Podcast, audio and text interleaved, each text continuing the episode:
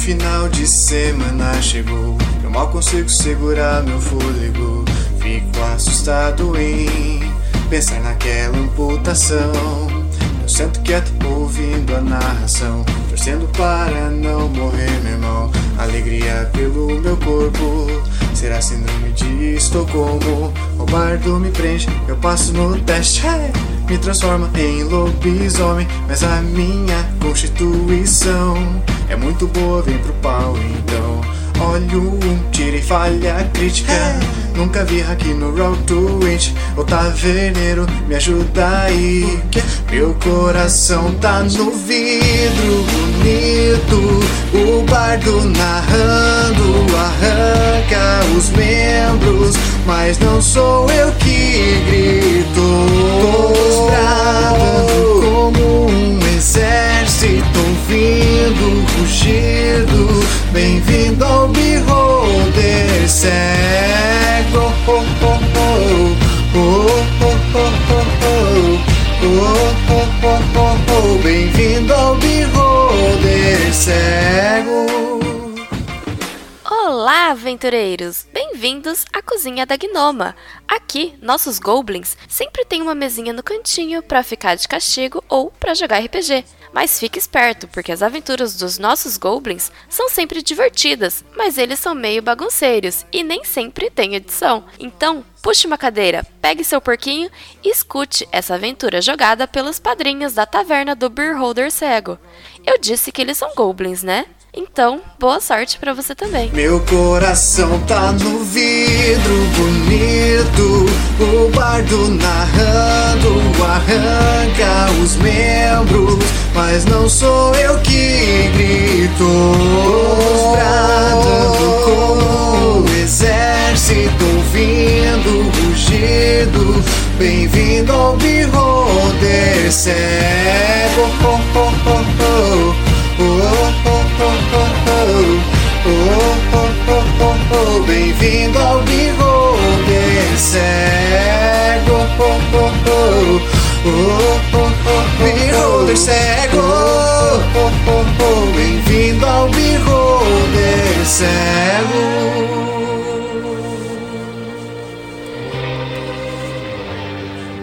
Máscaras de Nyarlathotep é uma das campanhas mais famosas de chamado de Cthulhu. Os fatos aqui narrados se passam em 1925 e temas como racismo, machismo e outras formas de preconceito são ainda mais fortes do que nos dias atuais. É importante destacar que manifestações nesse sentido ocorrem dentro de um contexto ficcional e de forma alguma refletem a opinião dos jogadores, da mestra, dos goblins ou da cozinheira Dona Prix.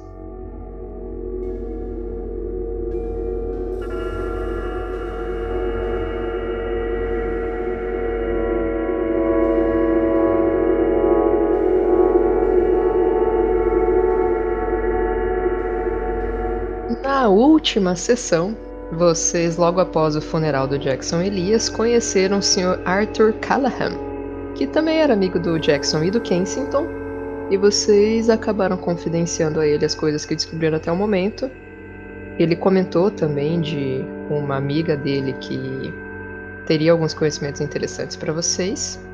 O grupo se dividiu um pouco, vocês foram e conversaram com a Erika Carlyle sobre vários assuntos referentes ao Roger, sobre os outros membros da expedição e conseguiram quatro livros com ela que estavam num cofre na mansão dos Carlyle. E aí vocês deram uma folhada nos livros, descobriram algumas coisas sobre eles, dividiram quem iria ler cada um deles e ficou decidido que no dia de hoje o Arthur e o John Hines é, fariam uma viagem até Arca para conversar com o professor que a Miriam bibliotecária tinha comentado, e os outros fariam algumas investigações na cidade. Era isso mesmo? Exatamente. Isso aí. Muito bem. O Diego me corrigiu porque eu achei que era dia 21 e na verdade nós ainda estamos no dia 20 de janeiro de 1925 pela manhã. E o que vocês vão fazer? Eu já vou deslocar para minha casa porque eu tenho que estar antes das 10 horas na estação de trem para encontrar o professor Hines. Claro que na madrugada de ontem também eu dei uma repassada nos livros, no livro que pelo menos que eu peguei, que é o A Vida como um Deus. Muito bem, aquilo que a gente tinha comentado, né? Os livros existem um tempo de leitura inicial para vocês folhearem ele, terem uma noção geral do assunto que se trata e descobrirem se tem alguma magia que pode ser aprendida no livro. E aí depois tem o tempo de leitura total de cada um dos livros. E aí esses dias eu conto como pelo menos um período do dia que vocês dediquem exclusivamente à leitura. Então, na noite do anterior, vocês dedicaram a isso. E aí, se algum dia vocês decidirem fazer coisas pela manhã, tarde e noite direto, aí a gente não conta que vocês avançaram mais um dia de leitura. Ok. Então, eu vou considerar. Como na noite anterior ninguém fez nada, eu já marquei aqui que todos vocês avançaram um dia de leitura nos livros. Uhum. Hum, ok. A, a Isabela e o, do- o detetive Ball, é, acho que eles estavam de madrugada na delegacia. É, esses dois que, que não. E o, o detetive também não pegou o livro pra ler. Na não. verdade, o Balver não, porque eram quatro livros e vocês são cinco Ah. pessoas. Aham. Os outros, o Arthur, o JJ e o John Hines, começaram O a aprender algumas não tava coisas. bêbado? Ah, é verdade! Eu tinha esquecido esse detalhe. Ele estava bêbado. É verdade, é verdade, é verdade. Muito obrigada. Leitura bêbada não dá bônus? Não, leitura bêbada, na verdade, você regride um dia na leitura. Não. Não, eu levei pra casa e ia ler no outro dia quando estivesse sóbrio. Não ia ler Ah. bêbado. Muito bem. Por isso, assim, o que, que vocês pretendem fazer no dia? Eu sei que o Dr. o John Hines e o Arthur vão pegar o trem e viajar para Arkham. O trem sai às 10 da manhã. Então, eles vão ficar boa parte do dia né, dentro do trem, poderiam progredir um pouco mais na leitura. Com certeza, é meu Eu objetivo. não sei os demais. Eu ia fazer a leitura de manhã e à tarde eu ia fazer as pesquisas junto com o Casteiro. Uhum. Eu vou atrás do livro que deu origem ao, ao que tá em francês lá. O Libere Ivonis. Isso. Então vamos lá. É, O John Hines e o Arthur se dirigem então à estação de trem de Manhattan para pegar o trem em direção a Arkham. Arkham fica no estado de Massachusetts e na verdade não existe um trem direto para Arkham, né? Então vocês teriam que ir direto até Boston e depois em Boston pegar um outro trem ou pegar um ônibus, algo assim, para Arkham. Felizmente não é tão longe, né? É, Arkham fica ali mais ou menos próximo de Salem.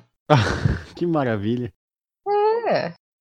Depois de chegar em Boston, não é uma viagem tão longa. É, a gente tinha comentado aí que talvez vocês levariam. Eu acho que eu tinha dito umas 10 horas no total, né? Entre vocês chegarem em Boston, aí trocarem de trem e chegarem finalmente em Arkham. Foi. Então, vocês dois ficariam até as 8 da noite desse dia chacoalhando no trem. E, Aline, eu peguei na a classe A pra nós dois. Hum, Pra gente ficar no nicho mesmo, pra gente fi- ter a privacidade pra leitura e pra conversar. Ah, então vocês vão ter inclusive acesso a alguns drinks durante a viagem, refeição, jornal, Uhum. todas as comodidades possíveis na época. Pessoa rica é outros 500. Olha aí, é Isso isso. que é bom de viajar com uma pessoa rica, né?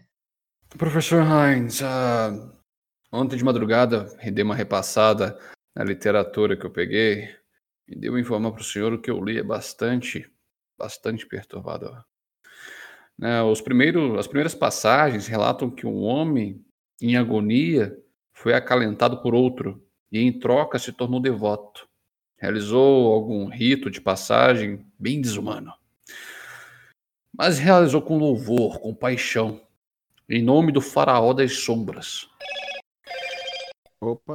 E que barulho nefasto foi esse? É o faraó das sombras! É, smartphone.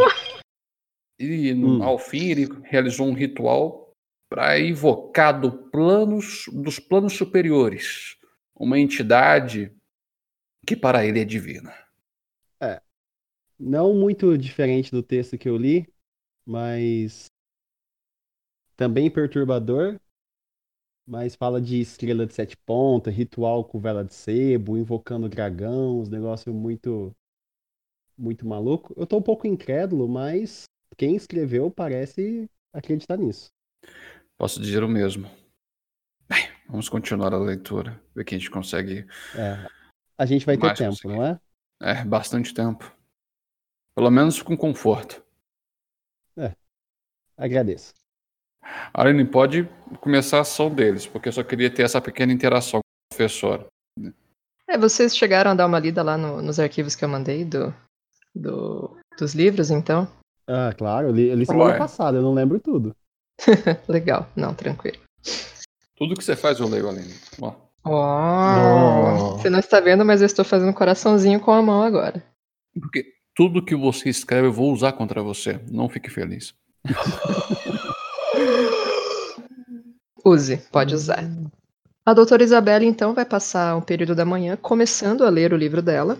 Isso. né? Então eu vou anotar aqui uma barrinha de leitura para ela. E pela manhã, o JJ vai fazer o quê? Eu me perdi aqui. Tomar café e começar a ler o livro também. JJ também, então, gasta a manhã lendo o livro. A Lilian, é, logo pela manhã, então, vai tentar encontrar o livro em latim, né? Exatamente. Como você pretende procurá-lo?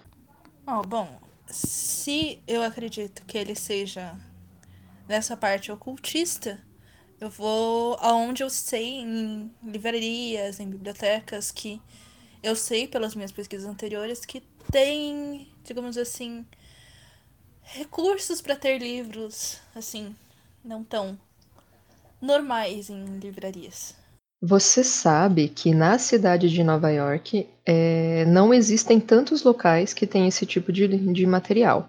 A grande maioria dos que você teve contato é, vieram de. Ou você encontrou algum colecionador muito específico, é, alguns amigos de correspondência até, que você talvez tenha obtido algum um livro ou outro. Então, você pode procurar, mas você sabe que vai ser bem difícil de achar, tá?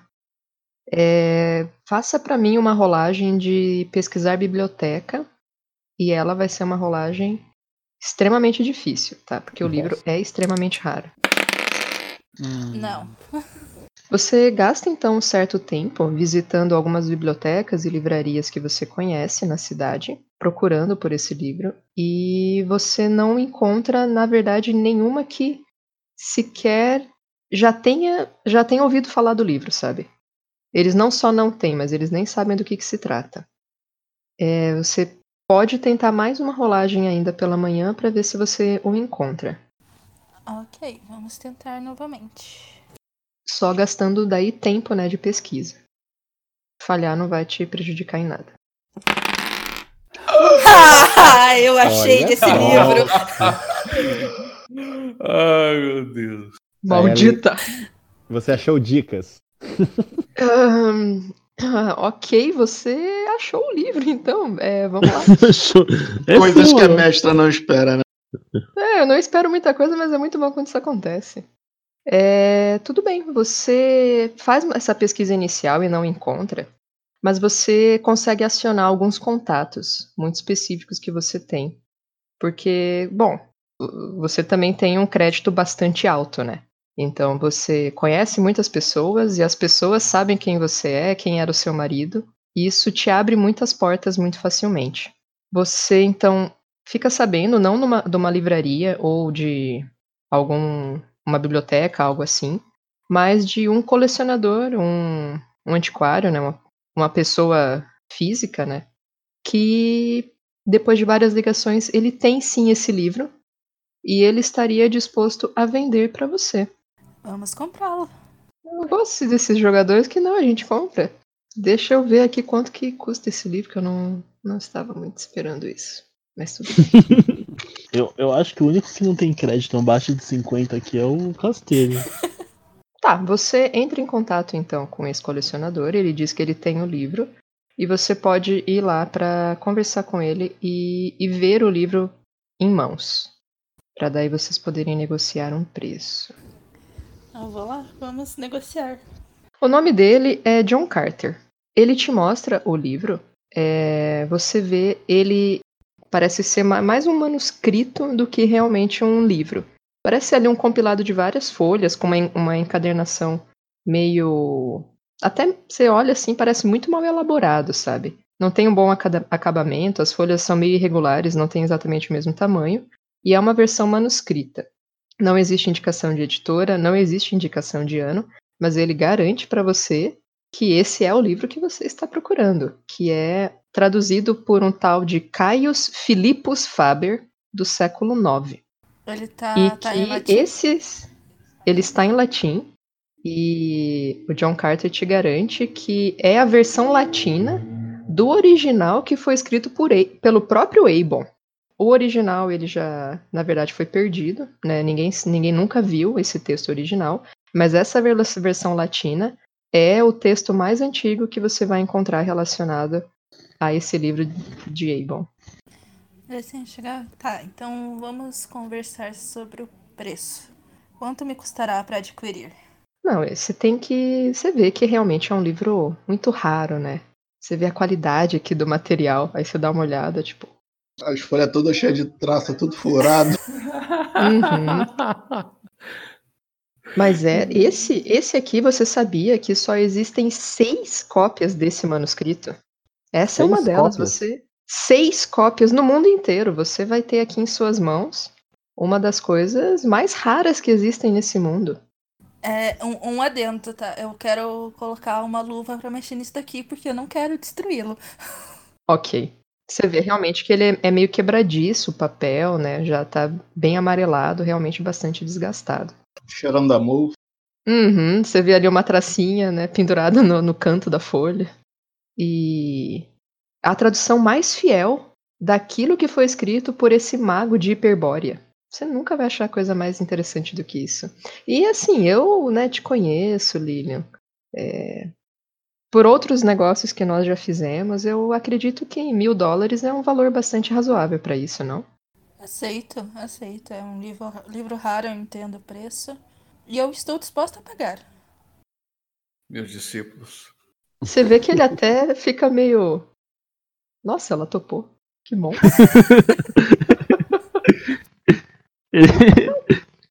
Claro, claro. Você não vai se arrepender. Vai ser. Acredito que dentro dos estudos que, que você tem feito de ocultismo, vai ser algo que vai enriquecer bastante suas pesquisas. Mas então, Lilian, você acaba de adquirir um exemplar de Liber Ivonis. Você vê, dá aquela olhadinha, você vê, realmente ele está todo escrito em latim. E ele é um livro que, ah, pela, pelo texto, você vê, claro, é um livro num latim antigo, né? Tipo, bastante difícil, né, de, de leitura.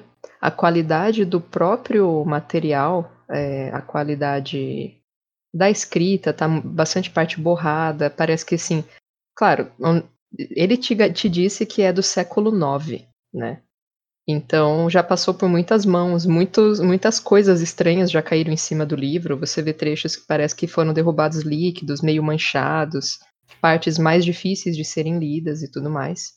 Então você, observando isso, pensa aí que você vai levar pelo menos assim uns 13 dias para conseguir fazer aquela primeira leitura dele.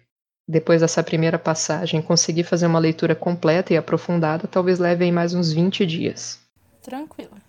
Então eu vou Ah, pegar ele com todo cuidado, colocar assim um local para que não não pegue umidade, sabe? Proteção total no livro, uhum.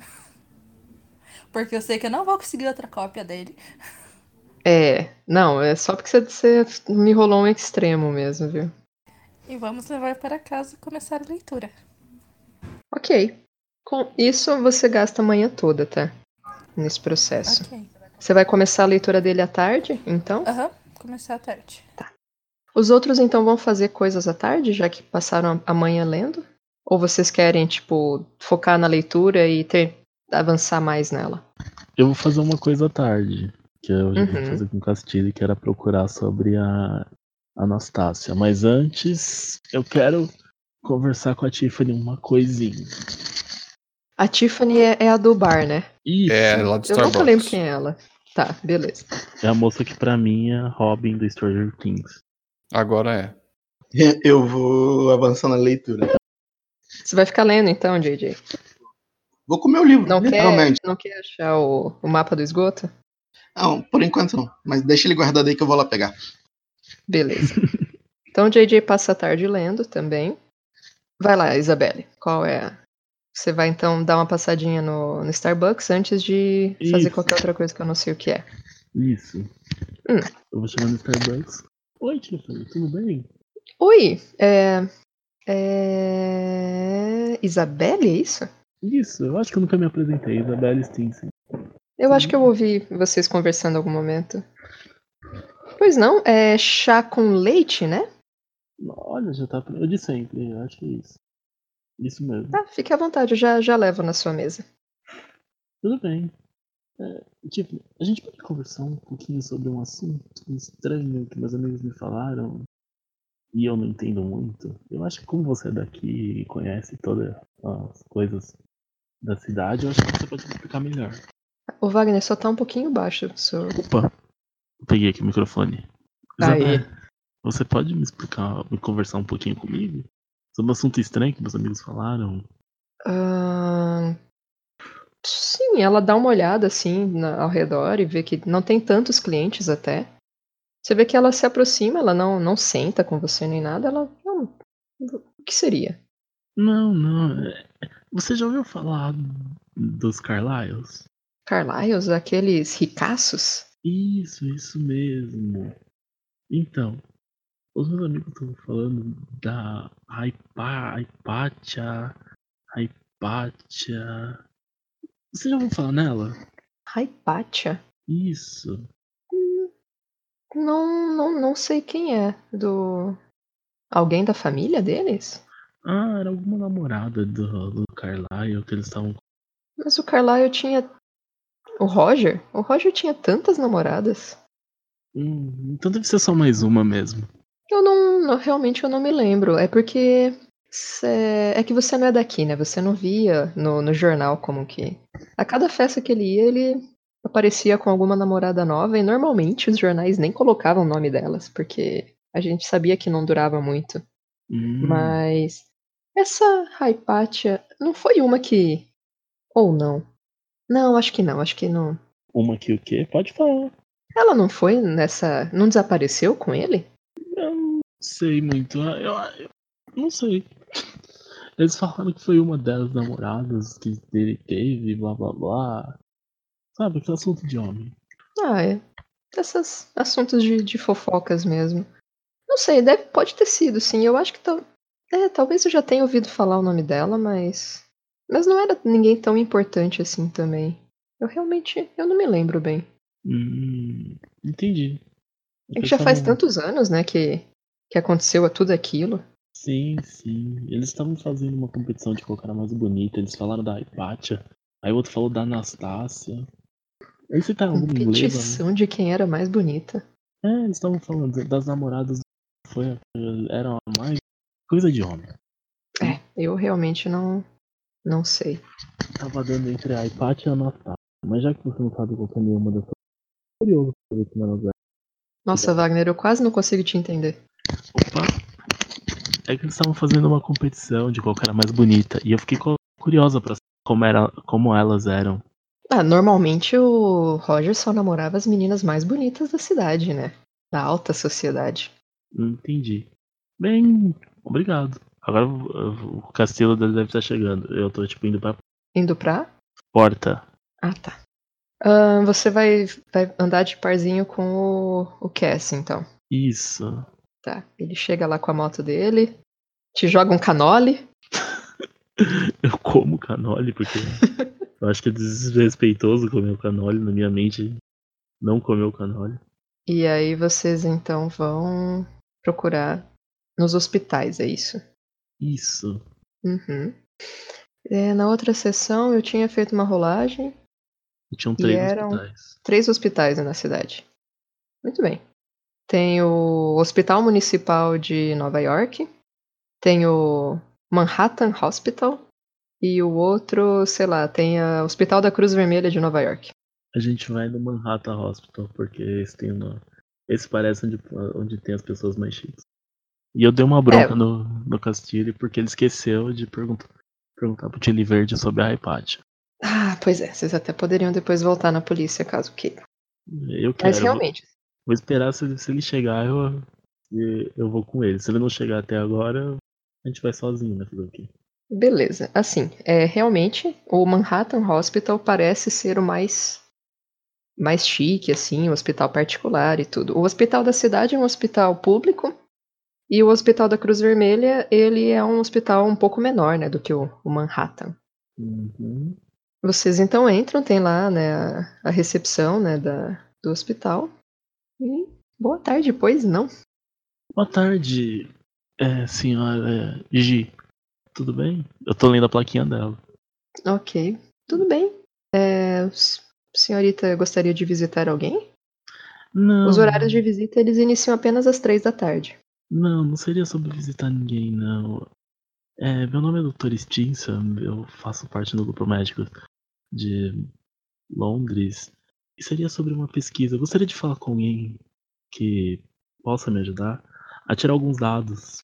Hum, que, que tipo de dados? Hum, seria dados sobre alguns pacientes, em alguns casos bem específicos. Eu poderia explicar, mas eu acho que você não ia entender agora. O que a Desculpa, senhorita quer dizer com isso? são dados Acho que- médicos. você acha que eu não entendo as coisas que acontecem no meu próprio hospital? Não, não, eu acho que você entende sobre. É que são dados bem médicos. Eu não tô dizendo que você não entenderia, eu só tô dizendo que seria um pouquinho chato. A senhorita sabe há quantos anos eu já trabalho nesse hospital? Assim, é tipo uma enfermeira, meio gordinha, com aquele óculos com aquela correntinha de pérolas saindo assim. Ela deve ser mais velha que o próprio hospital, sabe? E ela. Senhorita, acha que eu não sei o que acontece aqui no meu hospital? Você quer dizer que acontecem coisas aqui que vão muito além da minha capacidade de compreender? E ah, vocês jovens? Os Não. jovens sabem tudo. Vocês acham que nós, só porque somos mais velhos, não temos condição de entender as coisas? Não, eu não tô dizendo isso, minha senhora. O que eu quero dizer é que seria algo bem técnico. Mas se você puder me ajudar, aí eu vou, tipo, tacando palavras técnicas sobre alguma pesquisa pra ela. Tá, rola uma medicina aí pra ver se você começa a falar uma coisa que ela não entende.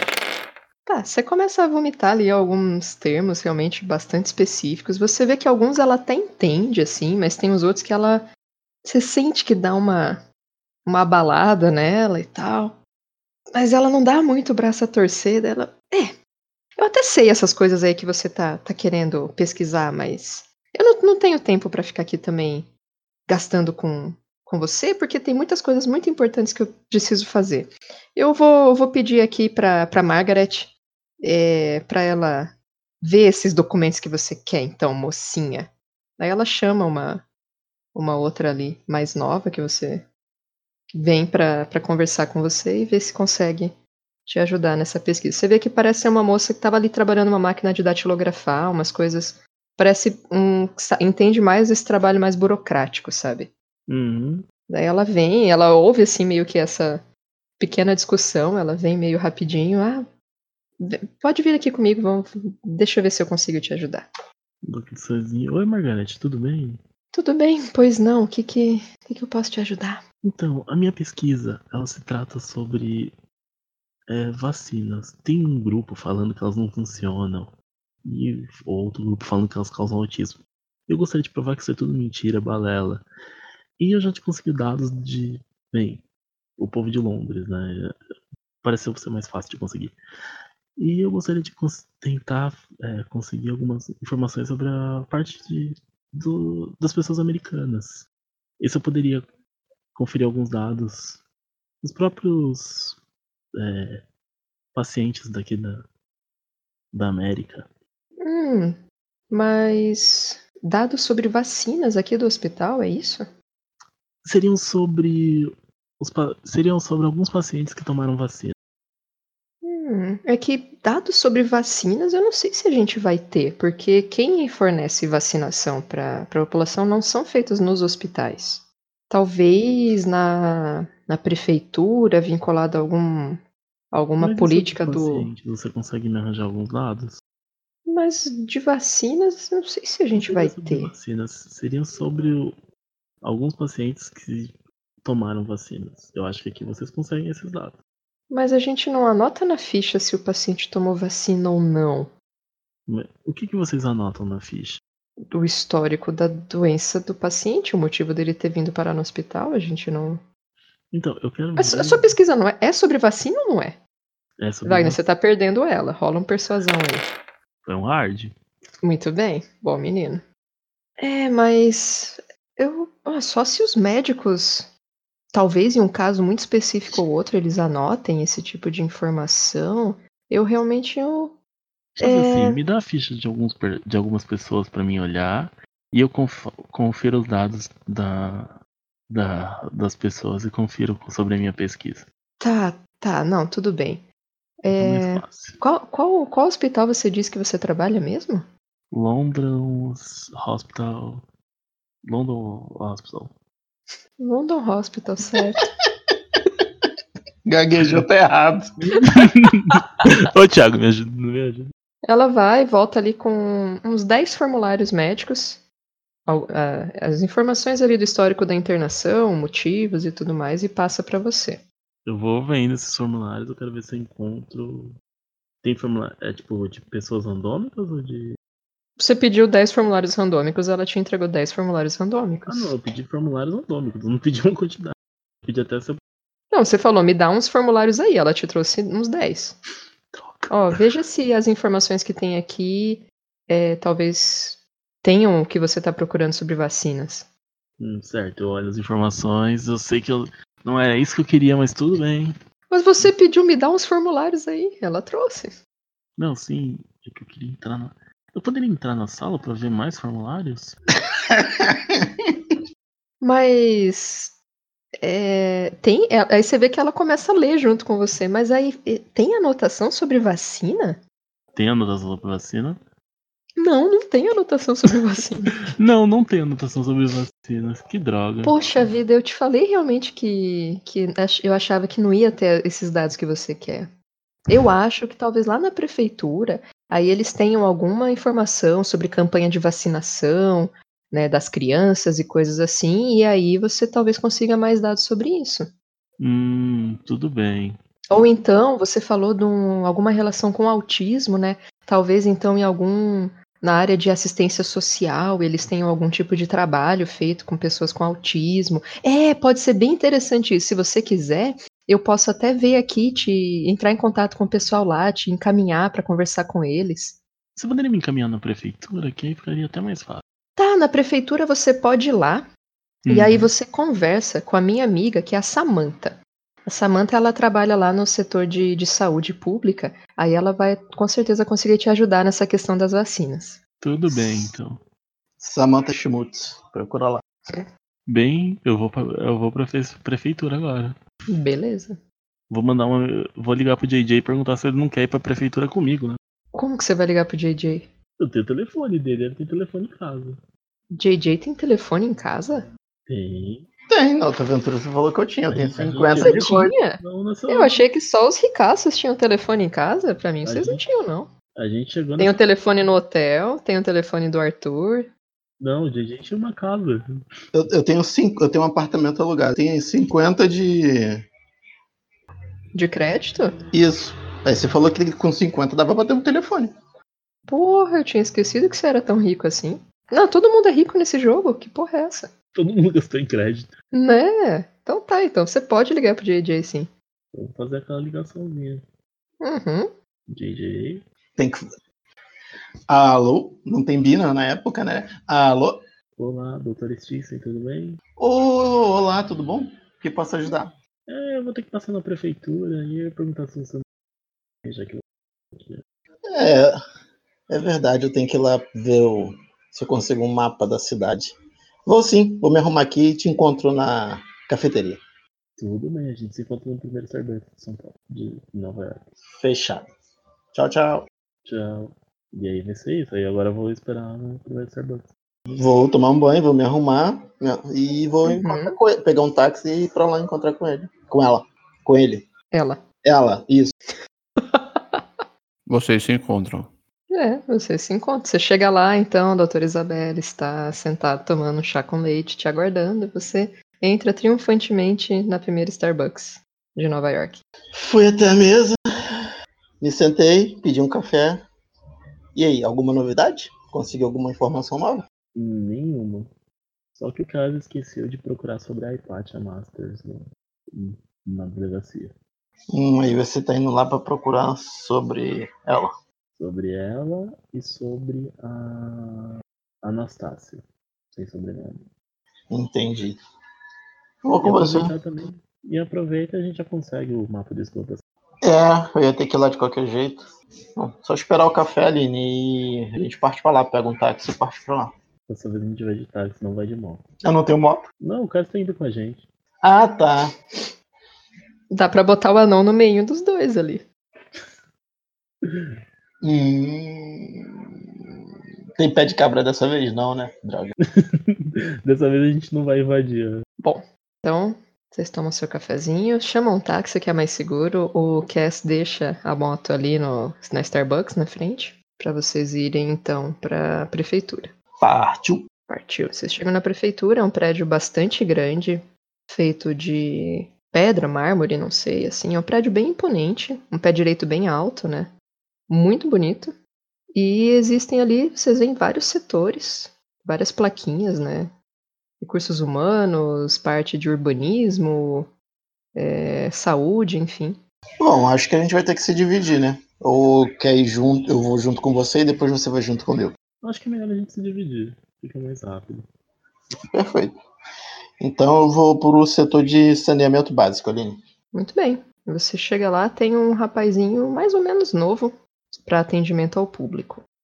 Tem uma plaquinha ali, né, escrito o nome dele, que é Edward, e ele tá lá mexendo nos papéis, folhando umas coisas, organizando uns, umas, uma papelada toda. O balcão é mais alto que eu. Com certeza. Tem, tem campanha no, Tem. no balcão? Sim, por que não? Eu alcanço a campainha. Sim, você estica a mãozinha ali na pontinha do pé, mas você alcança. então eu vou bater na campainha. Plim, plim, plim. Ele dá uma olhada assim, meio assustado, e ele só vê uma mãozinha ali. Só que eu não tiro a, eu não tiro a mão, não. Eu fico com a mãozinha esticada assim, dando um tchauzinho. Ele se levanta e olha assim pelo balcão e olha pra você ver tipo uma cabeça lentamente sa- saindo assim. pois não? É. Eduardo, certo? Sim. Prazer. Meu nome é JJ. Eu vim aqui ver se eu consigo uma informação com vocês. Pois não, JJ. É, eu preciso do um mapa do esgoto da cidade. Vocês têm disponível para os moradores? Mapa do esgoto? É, aqui né, o setor de saneamento. Provavelmente Sim, vocês sim, devem sim. ter o mapa do, do esgoto da cidade. Não. É que você tem que concordar que não é uma coisa que se pedem com frequência. É, porque na verdade eu sou um historiador e queria fazer umas comparações de, de algumas descobertas que eu fiz com um esgoto tradicional. Ver se tem alguma diferença, essas coisas. Hum, Eu sou, olha, Eu sou curador do Museu do Cairo e tô aqui no Smithsonian. Uhum. Olha, é, sim, a gente até tem um mapa aqui, ele é um pouquinho grande. Deixa eu. é, você vê que ele começa ali a mexer, procurar uma papelada. Ah, sabe aqueles rolos grandes de daquele papel de arquitetura mesmo, meio, meio transparente, parece papel manteiga, né? Não sei qual é o nome daquele tipo de papel. É, tem um nome técnico, é Blueprint, eu acho. Ah, acho que é isso mesmo. Você vê que tem vários rolos disso ali no, tipo, num canto, ele começa a mexer, abrir alguns, até que uma hora ele acha um, ele abre assim, tipo, toda a envergadura dele, assim, você vê que é um mapa grande, e ele, ah, tá aqui. Daí ele volta ali no balcão, apoia assim o mapa e te mostra. Hum, Olha, é, o mapa que, que a gente tem aqui do, do esgoto é esse, ele até é mais ou menos recente, foi atualizado ano passado. Perfeito. Agora eu pergunto, eu consigo uma, uma cópia dele? Poxa, uma cópia. Como. É, É, eu, eu falei, porque provavelmente você não vai deixar eu levar esse aí, já que ele é o único aqui. Ou eu posso. É, e pelo tamanho dele mesmo, você vê que na verdade não é tão simples pegar uma cópia dele, né? Na verdade, eu queria. Deixa eu ver aqui. Eu posso olhar o mapa. ma- é, Aline, eu tô procurando uma cadeira pra me ficar mais alto e ficar em cima do balcão na altura dele. Você pede pra ele uma cadeira? É, não, eu tô vendo se tem aí, do lado de fora do balcão. Tipo, mesa, uma cadeira não, de. do lado, do lado de fora não. Você vê que tem ali aquela. Sabe onde quando tem o balcão e aí tem aquele tampo que ele abre assim pro pessoal ir pro lado de dentro? Hum, sei. Aí tem esse tampinho Pro- do lado de dentro, com certeza, tem várias cadeiras. Mas como não é um setor realmente que as pessoas vão tanto, não tem aquelas cadeirinhas de espera ou algo assim. É, eu posso dar uma olhada? Que aí eu tento comparar aqui o que eu lembro do, que eu, do mapa que eu tenho. E não preciso copiar o mapa todo em si. Eu tento achar um pedaço dele que seja parecido e copio só a parte que seja que lembre o outro. Não, claro, o senhor fique à vontade. Pode, pode é, estudar o mapa aqui, não tem nenhum problema. Então, E depois. Só, só não pode levar ele, tá? sem problemas. Dê a volta no balcão, Aline. Vou pegar o mapa, botar na mesa, pegar a cadeira, subir na cadeira, ficar em pé na cadeira e tentar copiar a parte do mapa que é só lá perto da praça da. Eu tô imaginando o anãozinho, ele nem levanta o tampo, né? Ele vai caminhando retinho por debaixo do tampo ali. Exatamente. Que coisa maravilhosa. Muito bem. Você então faz tudo isso, dá a volta, sobe na cadeira, abre o, o mapa. E você quer ver como é que é ali na região próximo do. Isso, Da Juju House, né? Isso. E vou tentar fazer uma cópia numa folha 4, ou, ou duas, três, quatro, se eu conseguir emendar o mais fiel possível do. Na verdade, eu vou, vou copiar, botar por cima e copiar. Uhum. Eu vou te pedir pra fazer uma rolagem de sorte. Vixe, minha sorte tá baixa. Vocês vão gastando a sorte, né? Passei por um. Nossa. Ok. É, você então começa a analisar o mapa ali próximo do, da Juju House. Como vocês sabem, né? A Juju House ela fica ali numa rua sem saída, que tem tipo uma pracinha logo ao lado. Né? Isso, um- tipo um largo, né? Que você tinha dito. Isso. Você vê analisando ali que existe sim um caminho. Porque o esgoto ele é dividido, né? Tem alguns trechos que são uma tubulação bem menor, né? E aqueles trechos que são maiores, que a gente vê aí nos filmes, que tem até um jacaré, né, dentro do esgoto de Nova York. Segue, reza a lenda. Você vê que tem um desses trechos que, que o caminho é, é bem grande mesmo, que dá para caminhar 10 pessoas ali dentro, bem alto, uns 3 metros de diâmetro do tubo, sei lá. É um- uma, uma quadra ainda à, es- à esquerda ali da pracinha. É onde a pracinha termina. Tá, então fica uma quadra de distância de, da outra que é da outra ponta que é onde é a Juju House. Bem embaixo da Juju House, por esse mapa, não parece ter nenhuma, nenhum caminho que você conseguiria acessar. Mas tem ali bem perto.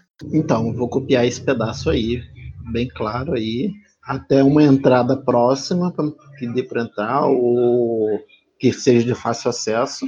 Vou copiar esse pedaço do Uhum. mapa e vou levar para galera. Uhum. Beleza. Você. O Edward te empresta, te dá uma folha, né, de A4 ali. Você usa suas habilidades artísticas e copia esse trechinho aí. Você vê que ele é um caminho. Deixa eu ver até se o mapa. É esse mapa que tá aparecendo aqui pra vocês. É. É como se. Pensa que é uma linha da tubulação que ela faz mais ou menos. Ah, não é isso que eu quero. Sai, sai, sai. Linha. Isso, linha. É como se fosse uma. Ô caralho! Se fosse um Mas que caralho. merda! Como se fosse um caralho. Calma, Uma linha que forma um caralho, assim, gigante. calma. Agora eu tô imaginando a Aline desenhando Caralhinhos voadores. flamejante. E ainda por cima, essa porra aqui dessa seta não vai me, me, me sair na. Ó, ela só faz. Caralho. Pensa assim, ó, tá, mas ó, você está vendo a seta aí que eu desenhei? Sim. Que eu fiz? Tá, pensa isso. É como se ela viesse, na verdade, desde aqui do começo do parque. E é uma, uma linha de, de tubulação que ela vem subindo por baixo dessa rua. Que passa uma, uma quadra ali do lado, depois da pracinha, perto da Juju House. Entendi. Entendeu? Então, ela, tipo, é uma, uma grande linha, né, da tubulação que ela corta ali, todo esse lado na esquerda aqui da ilha, que vai desde lá de baixo da altura das docas até o topo. Então, devem ter, você imagina, né, devem ter, tipo, pontos de acesso é, para cair aí, bueiros que dão aí, desde lá de baixo até em cima. Sim, sim, sim. Então, eu vou marcar esses pontos de acesso, as ruas. Uhum. Hum, só esse pedaço do mapa aí, no caso do. Esse é o Central Park, né? Tá aí no meio? Isso, Então, só tudo esse, isso aqui que tá aqui no meio é o Central Park. então só, esse, só esse pedaço aí do Central Park, vou marcar as ruas, o- os acessos. E esse é essa galeria que passa próxima a Jojo House. Beleza. Você anota então tudo isso e fica até. Ainda mais que você passou no teste de sorte também e tá, em- tá todo mundo passando nos testes hoje, você consegue copiar bem bonitinho. Ah, que lindo. Vou botar uns hieróglifos assim, só pra deschavar pro cara ficar meio. Ah, ele tava falando a verdade. Desenha ali uma coruja, né? Um homem chacal. Isso aí. Essas paradas. Beleza, você faz a cópia aí e fica bonitinho. Você vê que o cara tá ali trabalhando, mas de vez em quando ele com o canto do olho fica te analisando. Eduardo, acho que terminei. Eu, mo- eu mostro pra ele bonitinho. Olha, hum, se o senhor tiver algum interesse algum dia de trabalhar aqui no nosso setor, É bom, se na, na arqueologia não der certo, vou me lembrar disso. que, que bom que podemos ajudar. Então, Eu, eu que agradeço. Fico devendo um café. Qualquer dia eu mando entregar aqui pra você, seu Eduardo. Ah, obrigado. E eu vou enrolar o papel. é, agora eu tenho que encontrar minha amiga, a doutora Isabelle. Não, sim, fique, fique à vontade. É, muito obrigado. Acenei pra ele com o chapeuzinho e tô saindo andando com o rolinho embaixo do braço. Ok. Doutor Stinsen, enquanto isso você vai atrás do setor de saúde? Isso. Muito bem. Você vê uma plaquinha que indica que a parte de saúde fica no segundo andar. Então eu tô indo pro segundo andar e tô procurando a Samantha.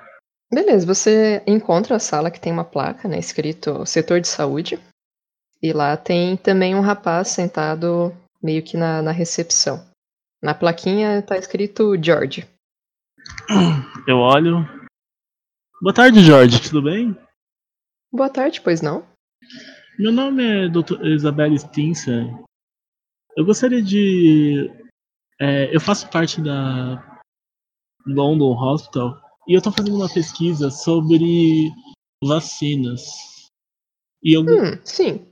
e minha pesquisa é basicamente provar que algumas pesquisas estão erradas. E para isso eu preciso de do nome de é, eu já consegui nas pessoas de Londres e eu gostaria de ter mais é, pontos para o meu estudo.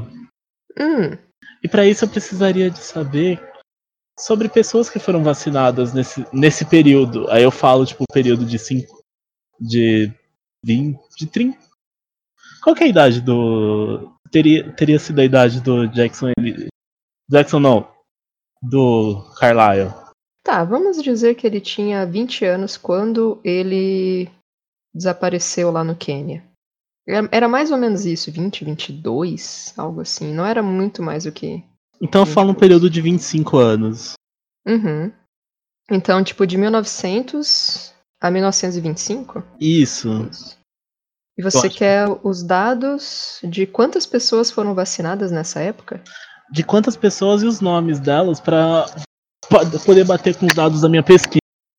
Aí eu tô, tipo, carregando ela na bolsa. eu mostro pra ele pra ele ler, assim. É uma pesquisa gigante, mas provavelmente não vai entender nada. Uhum. Mas é pra provar que é pra minha pesquisa, não é pra, tipo, nada. Olha, é, a quantidade de pessoas eu até consigo mais facilmente. Mas o nome de todas as pessoas aí levaria algum tempo pra gente conseguir compilar e te fornecer. Quanto tempo? Ah, olha, eu ah, pelo menos aí uns, uns quatro dias, uma semana, talvez. Hum, eu posso voltar aqui até o final da semana. assim. É, acho que seria o ideal, porque realmente, né, nesse período, imagina a quantidade de, de pessoas que, que foram vacinadas e a gente Eu posso, fornecer vol- todos esses dados. eu posso voltar aqui no final dessa semana, se você ainda estiver aqui. Ah, e a moça me mandou procurar por Samantha. Ah, sim, Samantha é minha chefe. Ah, tá. Eu poderia falar com ela se seria algum incômodo? Não, não é nenhum incômodo, mas ela não vai dar nenhuma, nenhum dado muito diferente do que eu já falei. Só pra, assim, em 1920, é, Manhattan tinha mais de 2 milhões de habitantes, tá?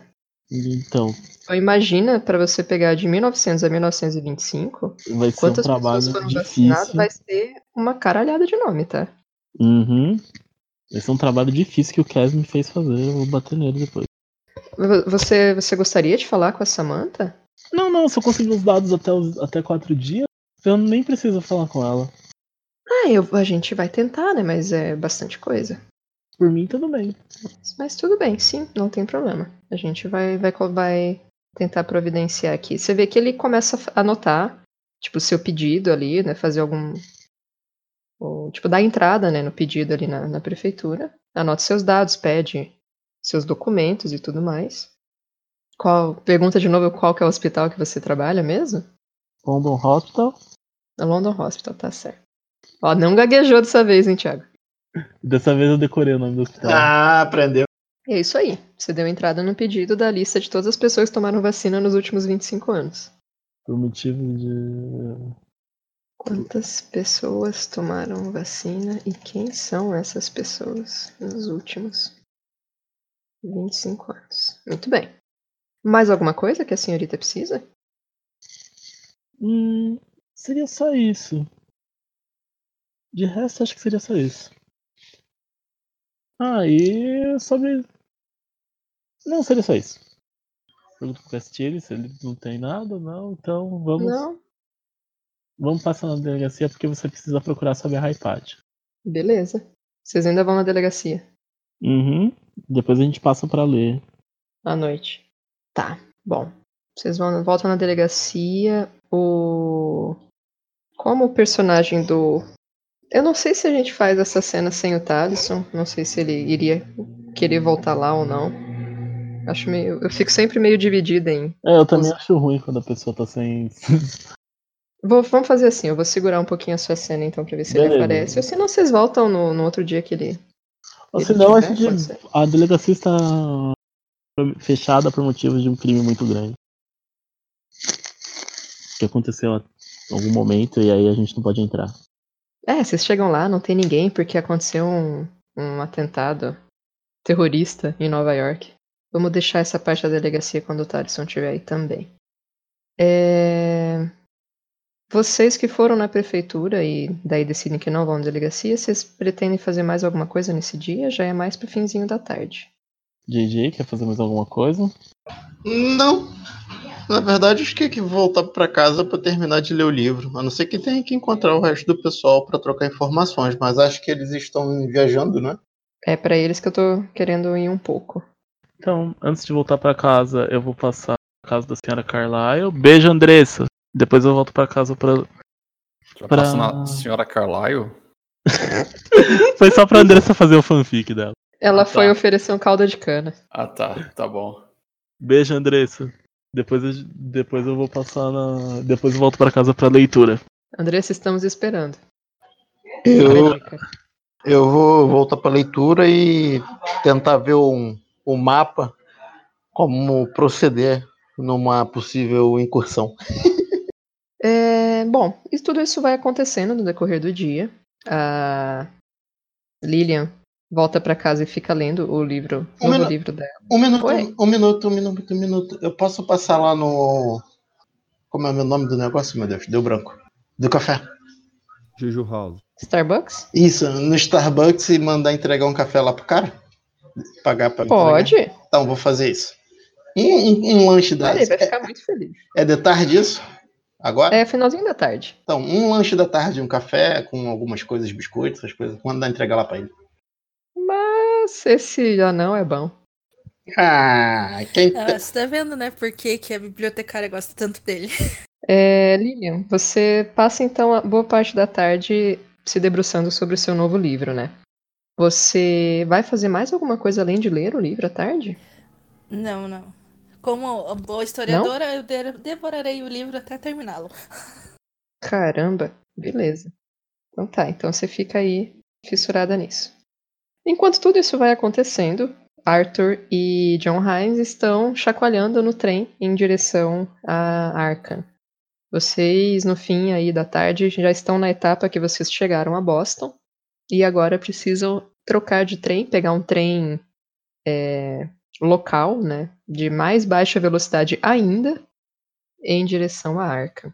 E tá tudo correndo muito tranquilo na viagem. Mas esse Vocês não- têm a esse- oportunidade de conversar um pouco, trocar algumas ideias. E tudo Esse mais. trem não tem classe A, né? Já vai ter que esse, Não, esse trem local não. esse local não. Eu imaginei, imaginei que fosse. Mas é uma viagenzinha bem mais curta. Dr. Heinz, quanto mais leio esse livro, mais desgosto eu tenho por ele. Olha, contraditoriamente, eu tô achando o meu até que interessante. É bom pra praticar meu francês. Se eu precisar falar francês com alguém do final da Idade Média, eu vou mandar muito bem. Ah, mas é interessante porque faz alusão a, a seres antigos, quase mitológico. É divertidinho, mas ainda estou bastante cético sobre isso. Eu também não acredito muito nas coisas aqui, não, mas o, o sujeito que fala com tanta convicção nas coisas que ele fez, nas coisas que ele acredita, eu não sei. Mas é, é da mesma lá, é, os sujeitos que mataram o Jackson. É, mas o, o meu é um livro muito antigo, século XV, ali, final, começo da Idade Moderna. É curioso, porque era um tempo já tinha uma iluminação maior, renascimento cultural, ele parece uns passos atrás. Esse autor aqui que está fazendo essa análise do livro do Yvon. É curioso que nesse momento ele esteja nesse regresso. Eu É. Estou, estou curioso para saber o, o que a senhora Collins conseguiu achar, né? Afinal, Olha, esse aí é é só o comentário sobre o livro, sobre o livro específico. Sim, Talvez nossa, o se livro achasse dela- o livro específico seria interessante. Oh, com certeza. E, Aline. professor, pode falar. Aline, é, esse, esse fragmento que você mandou pra gente é tipo mais o começo, né? É, são de algumas passagens do livro. Sim, Tanto são as o ideias, começo, mas do, do livro como um todo. tem as ideias centrais, né? Isso. São as passagens que chamam mais atenção para vocês. Quando vocês terminarem a leitura inicial, aí eu vou mandar mais informações. Hum, Mandarei bacana. tudo depois. Se bem que, tava até Hum. aqui pensando, vocês já leram um bom tanto dos livrinhos, né? Quem sabe para dar uma incentivada. Ai, que medão.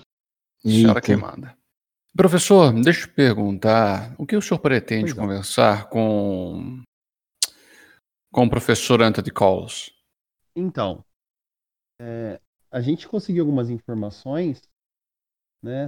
Primeiro sobre essa, o livro, né? Seitas Secretas, quero saber se ele tem algum conhecimento, Uhum. mas é, principalmente sobre o Deus da Língua de Sangue, porque tem alguma coisa similar a isso. Ele é especialista em, em cultura da, da Polinésia, Oceania, tudo tal. Talvez tenha alguma coisa, e o JJ disse que esse deus é um deus estrangeiro. Se É. Deus do vento negro, alguma coisa assim. Então, quem, quem sabe ele consiga lançar uma luz. Uhum. Eu pego o livro que eu estava lendo, só dou dois tapinhas na capa e falo. Eu acho que vou aproveitar o ensejo e perguntar sobre esse suposto faraó das sombras. Que eu, eu tô tendo uma leve sensação que pode estar relacionado com esse deus do vento negro. Nunca se É, sabe, porque então. as coisas estão se interligando de tal forma. Acho que eu vou aproveitar isso. E esse contato que, que a gente conseguiu aqui na, na, na Miskatonic, quem sabe ele não consegue, o professor Anthony Collins não consegue indicar mais alguém pra gente, né? Aqui na Miskatonic mesmo, ou Sim. A gente aproveita que a gente está estudioso. na universidade, procura alguma coisa na biblioteca, vê no acervo deles se tem alguma coisa que a gente pode estudar mais a profundo em relação a essa parte da cultura. É, a gente vê se tem os seitas secretas africanas aqui, né? Já pensou? sonhar. Vamos Seria sonhar. mesmo um golpe de sorte. Uhum. Muito bem. É, vocês seguem viagem então, trocam de trem e passam mais algumas poucas horas no novo trem de vocês, até que vocês chegam na cidade de Arkham. Arkham é uma pequena cidade é, no interior aí do, do estado de Massachusetts e vocês podem pensar nela como uma pequena é, uma cidade como Salem. Tá? Não é uma cidade muito grande, é uma cidade bem provinciana. Você tá comparando com uma péssima cidade. Não, eu tô comparando com uma excelente cidade. Pode pensar nela como Salem. Vou jogar sal nas minhas costas, né? É. A cidade de Arkham, ela não é muito grande em 1920, tá? Ela é cortada pelo rio Miskatonic Olha. E ela nasceu de um. é, existia ali um vilarejo no final do século XVII, né? E ela foi crescendo em cima desse pequeno vilarejo. E ela se desenvolveu até um, um bom tanto por conta da existência da Universidade Miskatonic, que fica bem aqui. No ano de 1920, deixa eu ver qual era a população de Arkham nessa época. Tinha 4.500 habitantes, mais ou menos. Nossa, Muito duas pouquinho, gente. Castelo. Aproximadamente 4.500. Não, desculpa, 45 mil, foi mal. Ah, então é porra. 4.500 era muito pouco. Uhum, 45 mil habitantes. 45 mil pra época é bastante. Dracena, cara. Cidadona. E aí, uma das, das principais atrações da cidade realmente é a Universidade Miskatonic. É muito conhecida principalmente por seus estudos envolvendo o ocultismo e outros assuntos. Uhum. Porra, A lugar universidade certo, em si tem exemplares, vários exemplares de livros bastante interessantes. Hum. A gente chegou lá, era 8 horas da noite. Exatamente. Vocês chegam às 8 da noite na estação de trem que fica bem central, né? Vocês veem aí a, a linhazinha do trem passando do lado né, Uhum. de cima, e acho que norte, não sei qual que é a orientação desse mapa, mas vamos supor que aqui seja o norte, Eu, do rio Miskatonic. Uhum. Eu vejo, olho na estação, vejo alguns panfletos. Se tem algum panfleto para hotel. Ah, sim, tem dois hotéis principais na, na cidade, é, na- nenhum deles muito luxuoso, Uhum. mas não são também pulgueiros, tá? São até É dormível. dormível, bem dormível.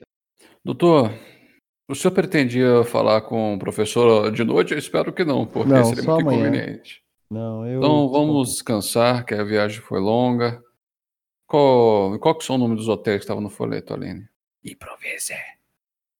Oi? Qual que são o nome dos hotéis que estavam no folheto? Não, eu, isso eu entendi. O que eu não entendi foi o que você sussurrou. Deixe para a gravação. Ah, vamos ver aqui quais são os hotéis que tem na cidade. Nossa, ela tem escritos até, meu Deus. do Tem o Borden Arms Hotel. Sim, eu tenho um arquivo de 170 páginas que é um guia para Arkham. Olha só, então retiro o que eu disse. É, tem o Borden Arms Hotel e o. Cadê aqui o outro? Tem o Hotel Miskatonic. Ah, Vamos para o Hotel Miskatonic.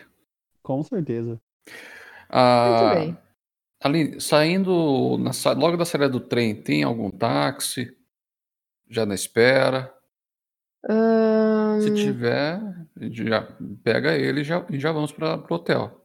eu vou dizer que tem um táxi, vai. Pra quê, né? Complicar a vida de vocês. Senhor, para o Hotel Miskatonic, por favor. Boa noite, senhores, claro. Pois não. Ele ajuda você. Não sei se vocês levaram malas. Levamos malas para colocar roupas. Uma, uma linha de mão. né?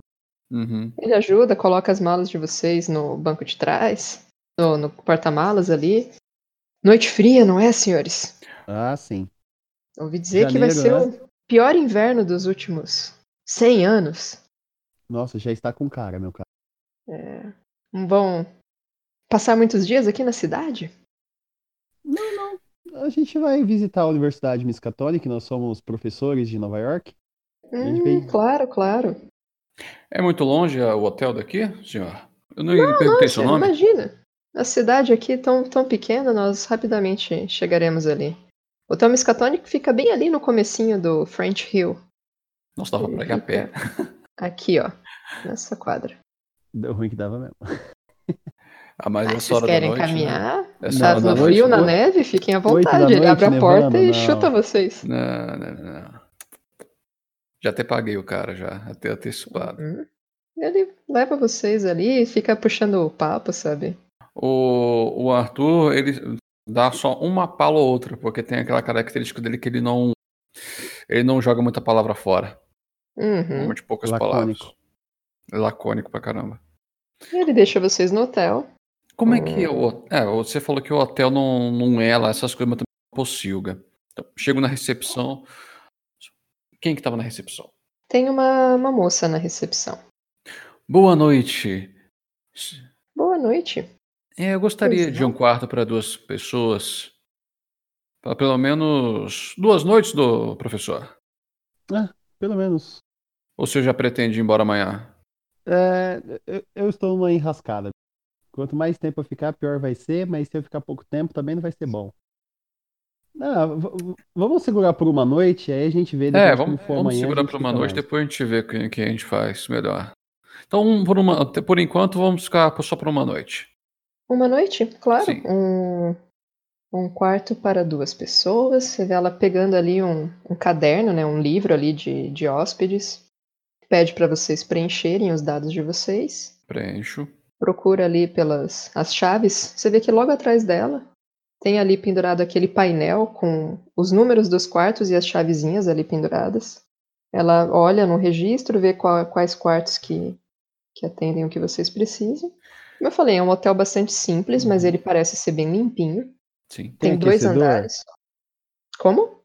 Tem aquecedor? Se tem aquecedor, tá ótimo. Não, todos, todos. Tudo tem Ah, que aquecedor. Minha querida, é, gostaria de saber se o hotel proporciona café da manhã?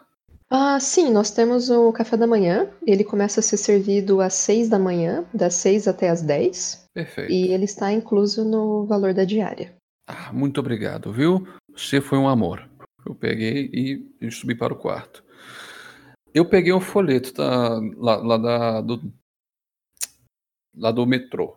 Metrô não, por favor, do trem, da estação de trem, porque nessa não tinha metrô ainda. Peguei Você pegou um folheto folheto do quê? da estação de trem, onde que falava as informações da cidade, onde que eu peguei o, o, no, o hotel e tudo mais. Uhum. E eu queria ver o, se tem horário do, de saída, de ida da estação. De, da estação de volta para Boston? Isso. Tá. São dois trens diários de, de, de Arkham para Boston. Um deles sai às nove da manhã e o outro sai às duas da tarde. Desculpa, a primeira travou, Aline. A de- Nove da manhã sai da o primeiro manhã. trem e o outro às duas da tarde. Doutor, se cor- professor, se ocorrer tudo certo, a gente pode ir embora amanhã Uhum. mesmo às duas horas da tarde. Mas o senhor quem sabe? E o professor faleceu. O professor está mudo. Ele está sem palavras. Está sem palavras. Ele deve estar Ele conversando. sem ele palavras. Deve estar conversando com a patroa. A, a dona Grace já ligou no smartphone que nem existia. Tudo bem, vamos fazer o seguinte, Aline. A gente foi no quarto, ah, desarrumando as nossas coisas. E não, como a gente chegou de noite lá, não vai ter como fazer mais nada pela cidade. A gente chegou já tarde. E eu vou aproveitar o pouco tempo que a gente tem. Tem, ó, não- não- provavelmente não tem telefone nos quartos nessa época, né? Eu acho que não. Pra- Não, pra tem um pedir telefone serviço. principal na recepção que É. você pode solicitar para fazer ligações. Pra pedir serviço, eu vou ter que descer tudo lá embaixo de novo, né? Vai. É, então, eu desço lá, eu peço ao serviço para eles tra- fazerem um, algum lanche para trazer pra gente no quarto isso- e volto. Só isso Hum, mesmo. vai pedir uma janta. fazer uma janta. E assim que eu volto pro quarto, eu vou dedicar já ah, vamos supor que ele seja quatro, oito horas. Eu vou dedicar mais quatro horas pro livro. Aí meia-noite eu durmo para poder acordar às seis. Voltei, Uhum. desculpa. Olá. Você pretende fazer mais alguma coisa à noite ou vai dormir? Ah, só dando uma. Depende, se eu à noite eu ler o livro conta como mais um dia. Pode contar, sim. Vou deixar que vocês leram pra caralho esse livro. É, a gente dedicou realmente o dia inteiro pra, pra ler. E eu pedi também uma janta pra nós, professor. Ah, muito obrigado. Então, aproveita Então- para ler. Beleza. Vocês, então, se acomodam, comem, continuam a leitura e continuam trocando informações sobre os livros e as expectativas e planejam que vão conversar com o professor no, no dia seguinte. Quanto aos demais, o que vocês pretendem fazer à noite? Eu pretendo continuar lendo o livro. Vou tentar ler o mais rápido que eu conseguir. Beleza, pra você eu já marquei aqui mais um período de leitura. Também leitura. Então, depois eu vou te passar mais informações do livro, tá, é, Mirelle? É que eu não, não, não tinha planejado que você iria achá-lo. Aí eu Aquele vou- eh, hard Tranquilo. ali. Aquele hard ali foi, foi muito bom. Daí eu vou. Depois eu vou elaborar mais um materialzinho sobre ele. Ahn, Isabelle? Depois de falhar na ida pra delegacia, eu vou ler o meu livro. Tá, então você vai passar a noite também lendo. Beleza. A doutora Isabelle, é, se dedicando à leitura à noite também, você vai conseguir terminar de ler o seu livro, tá? Essa Uhum. leitura inicial. Aí a gente já pode trabalhar um pouquinho em cima disso. Wagner, você então terminou de ler O Povo do Monólito, né? Você Isso. deu essa primeira leitura. É, eu já tinha te passado ali alguns trechos, né, do livro. Uhum. E eu vou te passar algumas informações sobre a leitura inicial. O que você, você viu, né, na verdade, ele é um, um livro de poemas. Então ele não chega a ser uma discussão histórica ou qualquer coisa é, com muitas informações detalhadas. Sim. São uma série de poemas bastante perturbadores, né? São poemas estranhos, meio Sim. sombrios, nihilistas. Ah, deixa eu ver como é que eu vou te mandar. Eu vou te mandar no Telegram mesmo. Lê cartas para. Zaraustra do Nietzsche que você vai entender. Você terminou a leitura, é, foi uma leitura bastante rápida, na verdade, por serem apenas poemas, né? Uhum. E você viu que o livro em si, ele não tem nenhuma magia. Nesse, nesse livro você não vai conseguir aprender nenhum ritual, nada muito, muito macabro, justamente por ele ser um livro de poemas. Uhum. Porém, a leitura dele te perturbou um pouco. No fim da noite, quando você termina de ler e você fecha o livro, você se sente um pouquinho mais é, instável do que no começo da leitura. Quando vocês leem livros, vocês não fazem testes de sanidade, vocês perdem sanidade direto. Ah, Tá, falei. Então você Falei. não vai fazer um teste para ver se passa ou não. Você só vai me rolar um D3 para ver quantos pontinhos de sanidade você vai perder. Mas, apesar de pouco, você ganhou algum, algum conhecimento em relação aos mitos de Cthulhu. Uhul. Você ganha um pontinho em mitos de Cthulhu. Tá Boa, fácil, time. velho. Ah, Pô, ah, ah. peraí. Cê- tem gente que tá levando 13 dias para ler um livro, você levou dois, né? Agora vai. Tem um ponto. Perdi só um de sanidade, já Ó, perdeu só um pontinho e ganhou um ponto de mitos de Cthulhu. O que que isso implica no sistema? Todos vocês têm uma, uma pontuação de sanidade inicial que é igual ao poder de vocês, né? E vocês têm um- uma sanidade que ela vai aumentando ou diminuindo, como nesse caso agora que ela diminuiu. Você pode ter a sanidade máxima inicialmente de 99. Então, se vocês quisessem fazer um personagem e imediatamente fazer, tipo, sei lá, sessões de terapia, vocês poderiam inclusive ter a sanidade acima da inicial. Tá? O limite é 99. Na verdade, o limite é 99 menos a pontuação em mitos de Cthulhu. Então agora, a doutora Isabelle tem uma sanidade máxima de 98. Hum, entendi. Ou seja, quanto mais vocês vão aprendendo sobre os mitos, mais Hum. baixa vai ficando a sanidade máxima de vocês.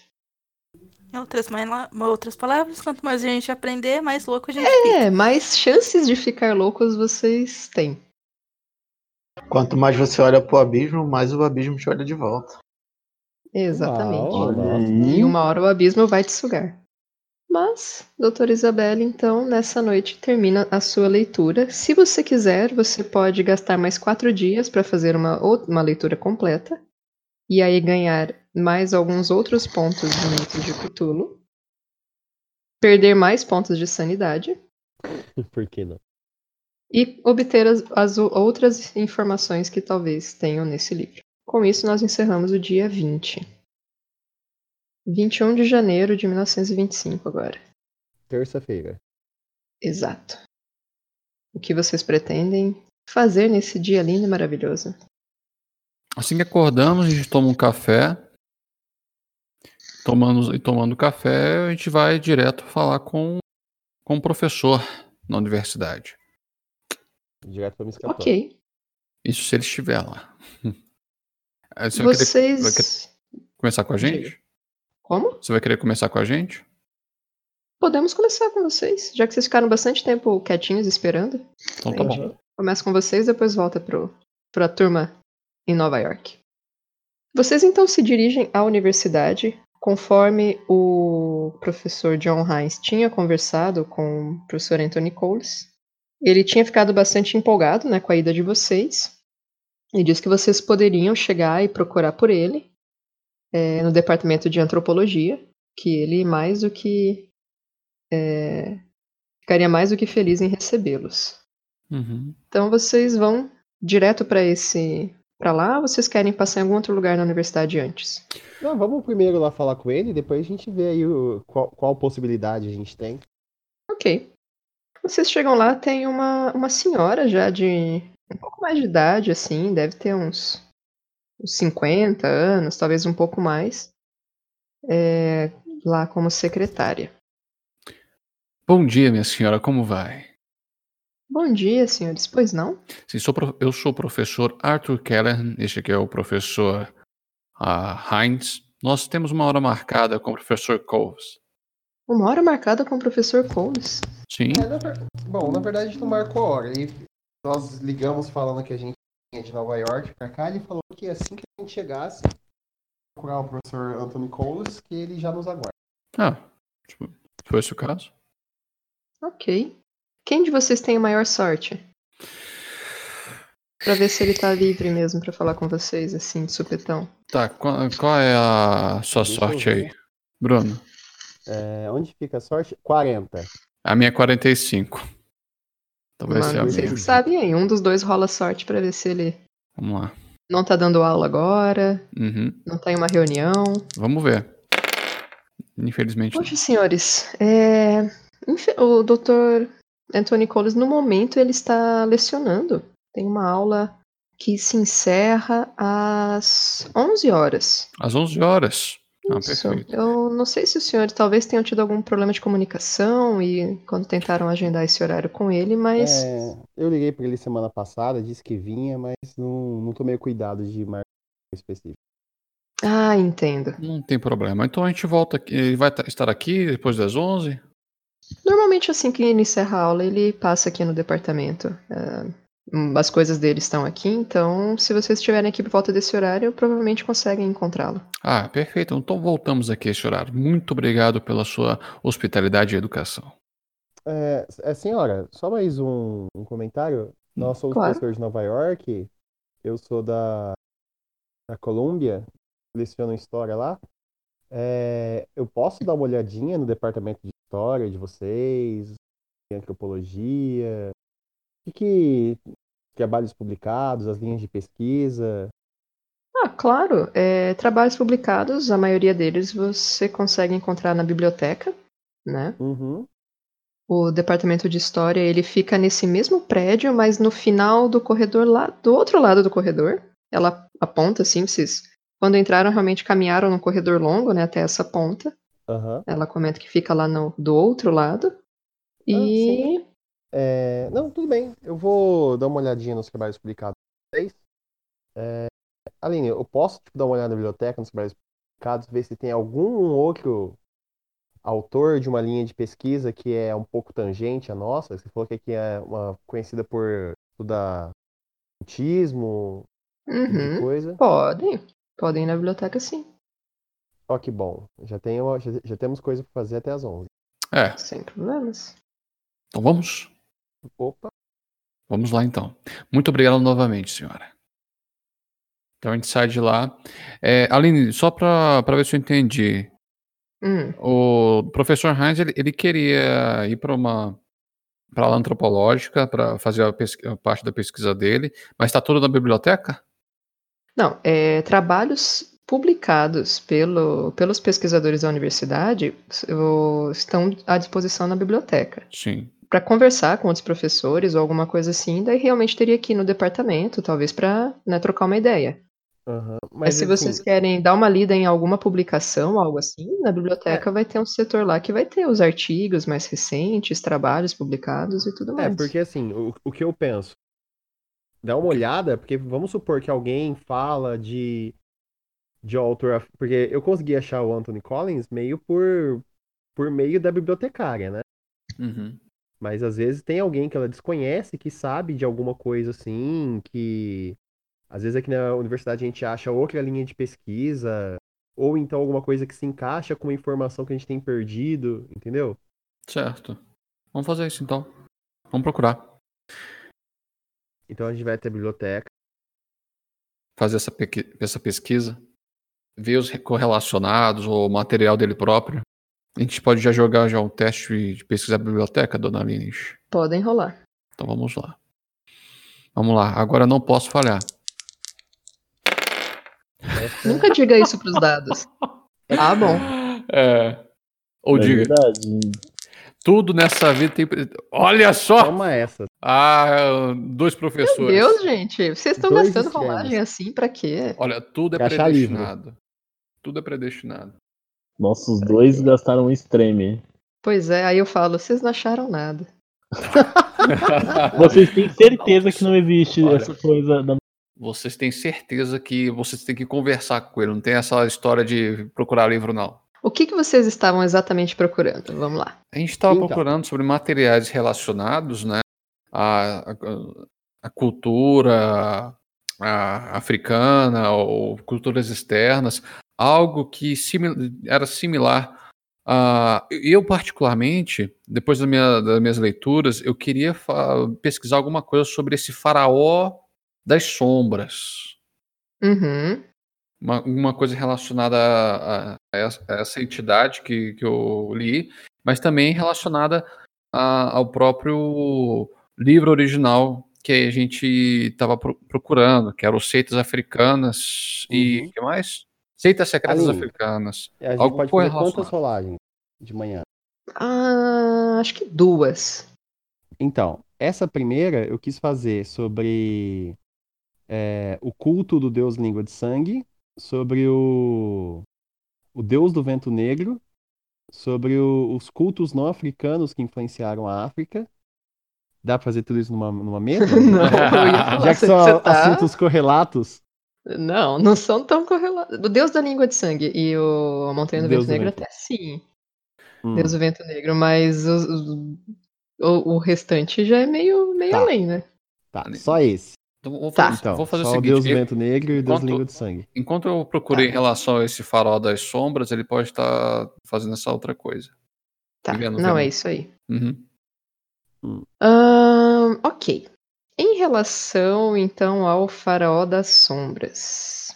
Infelizmente, você fez uma rolagem muito boa, eu vou ter que fornecer alguma informação, né? Não vai ter jeito. Infelizmente para você, felizmente para mim. É, eu vou ter que adiantar informações que eram poderiam ser mais pra frente. Hum. Assim, você encontra alguns materiais de pesquisas ah, relacionadas ao Egito Antigo que falam sobre esse tal de Faraó das Sombras. Você acha uma pequena menção é, ao Faraó das Sombras, que ele também era conhecido como Faraó Negro, tá? Certo? É, na terceira dinastia egípcia, existiu um, um feiticeiro muito poderoso chamado Nefrenka. Nefrenka. Peraí, Isso. terceira dinastia, terceira dinastia do primeiro império? Isso, Nossa. Isso, é, velho pra caralho. Antes das pirâmides, cara. 5 mil anos atrás. Exatamente. Eu imaginei. É, existiu então, e assim, é um trabalho que discute sobre a história egípcia, mas muito misturado com, como eu falei assim, ah, é um feiticeiro poderoso e coisas assim. Então assim, você vê que ele trata sobre história, mas ao mesmo tempo ele traz algumas coisas muito é, o- de ocultismo, coisas meio sobrenaturais, assim. Elas Misticismo. vão se Uhum. é, elas. Você não tem muita certeza até que ponto é realmente um fato histórico ou pode ser uma pira aí do autor que escreveu esse, esse texto. Uhum. Então existiu na terceira dinastia esse feiticeiro chamado Nefrenka e ele trouxe uma série de ah, doenças, guerras e prejuízos em geral ao Egito, tá?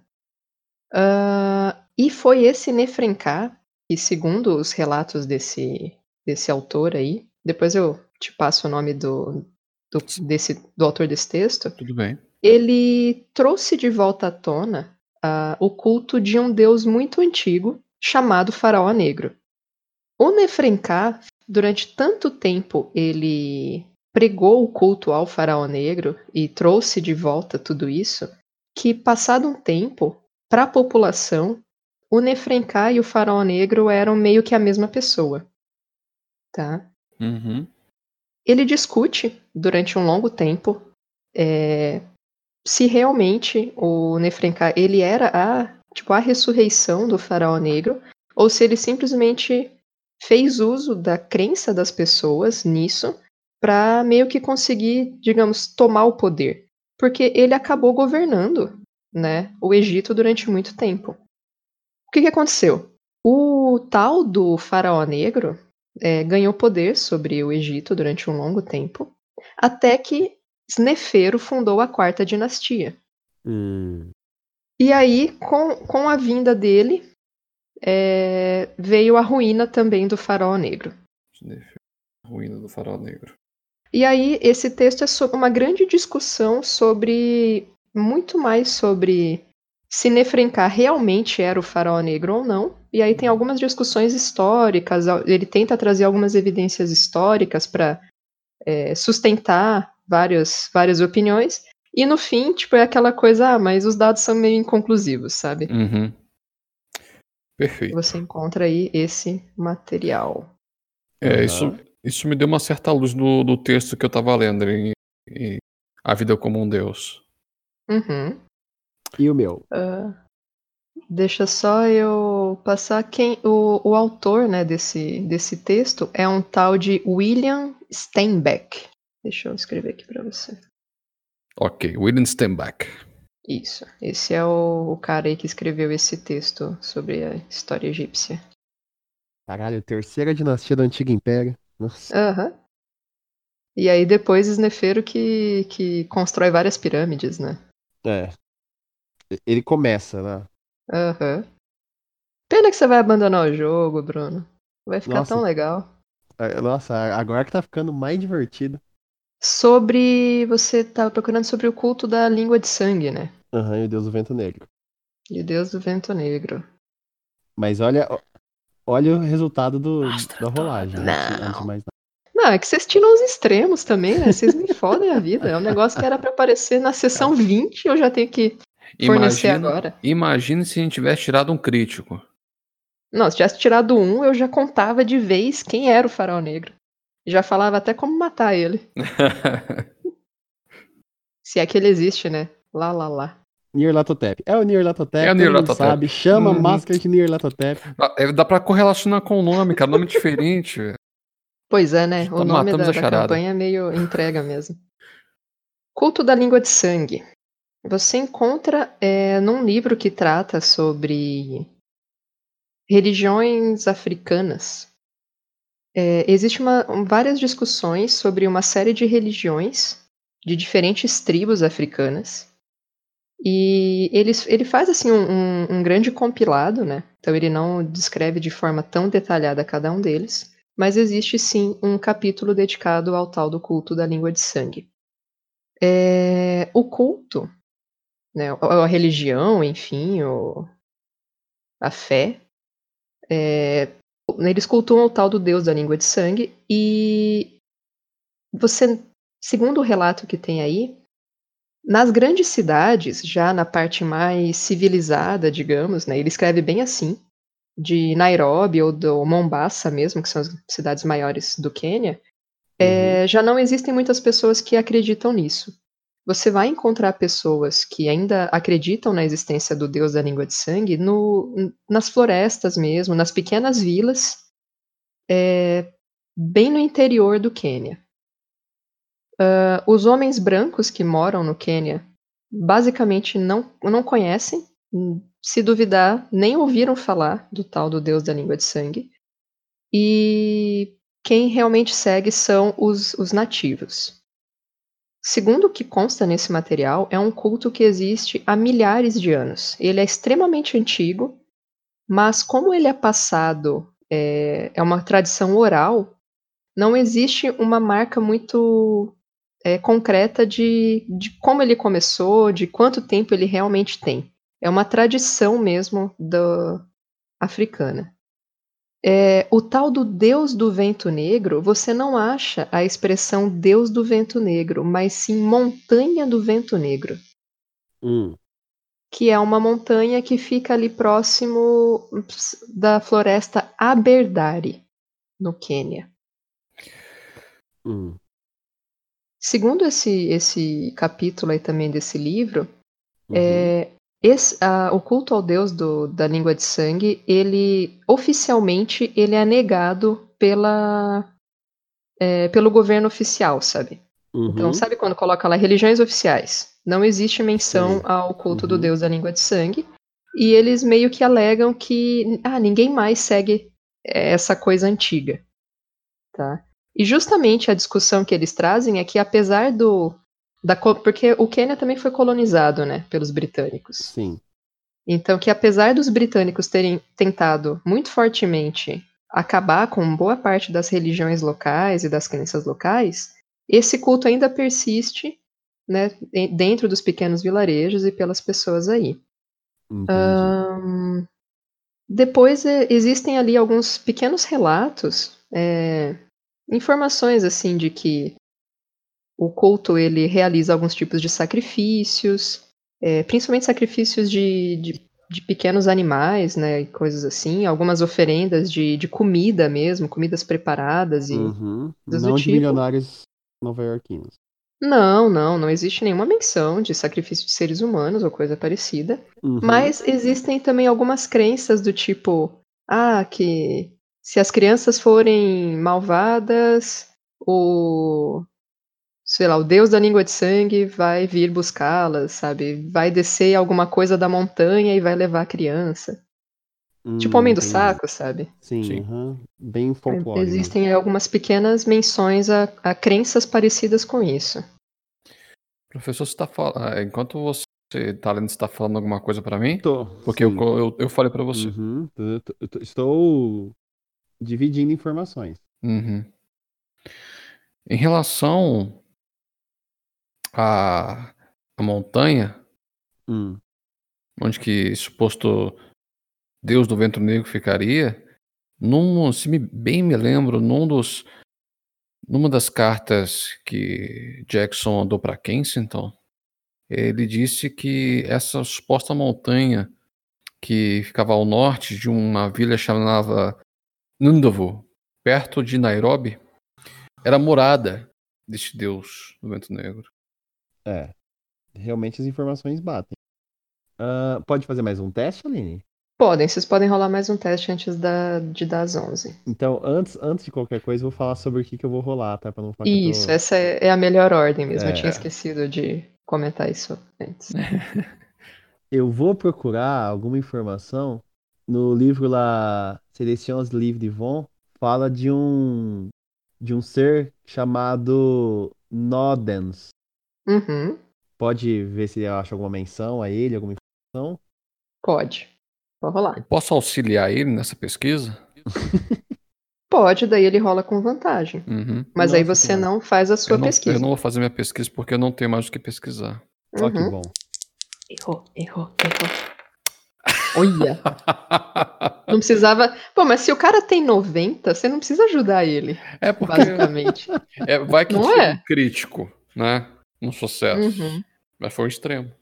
Nodens. Você quer procurar sobre Nodens. Extremamente desagradável pra mestre. O quê? Extremamente desagradável para mestre.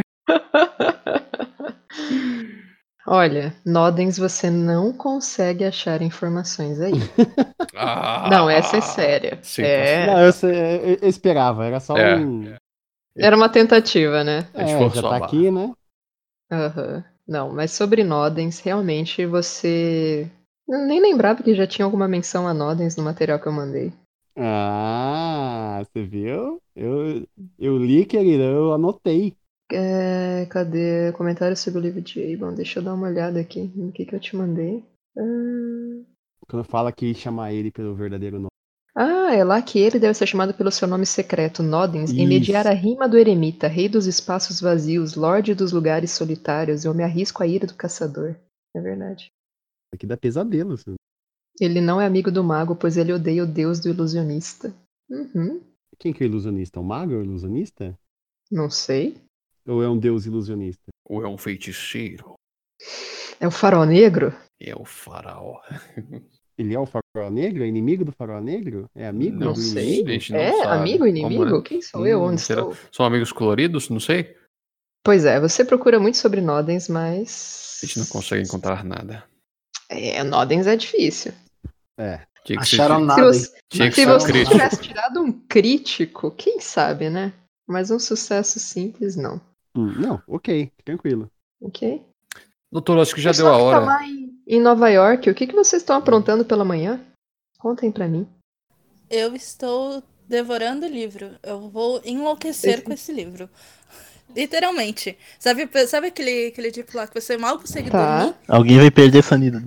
Dois pontos a mais de sanidade porque não dormiu lendo esse livro. Eu também tô lendo o livro. É tipo assim, acordo, Vai, tomo sim. café, leio o livro, almoço, leio o livro, janto, leio o livro até apagar. Caramba. Beleza. Então, JJ de manhã leu. Isabelle, o que, que você vai fazer? Pera aí que. Mano, minha única opção é, é ir na, ou na delegacia ou um lugar, tipo, perto. Que eu quero saber sobre a Hypatia Masters agora. Ai, gente. Wagner. Você quer saber mais sobre a Hypatia Masters? Isso. Ai, Wagner. O quê? Eu fico aqui me contorcendo, mas tudo Deve bem. ter alguma quer? coisa que tá na nossa cara. E a gente Ah, não deve. tá dando atenção. Não, tem várias. E aí Mas ela tá bem. putaça. Não, não tô putaça. Eu tava no aguardo.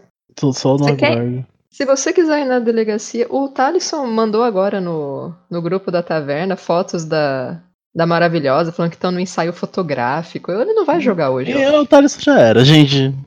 É, Morreu. O Thaleson dead by formatura.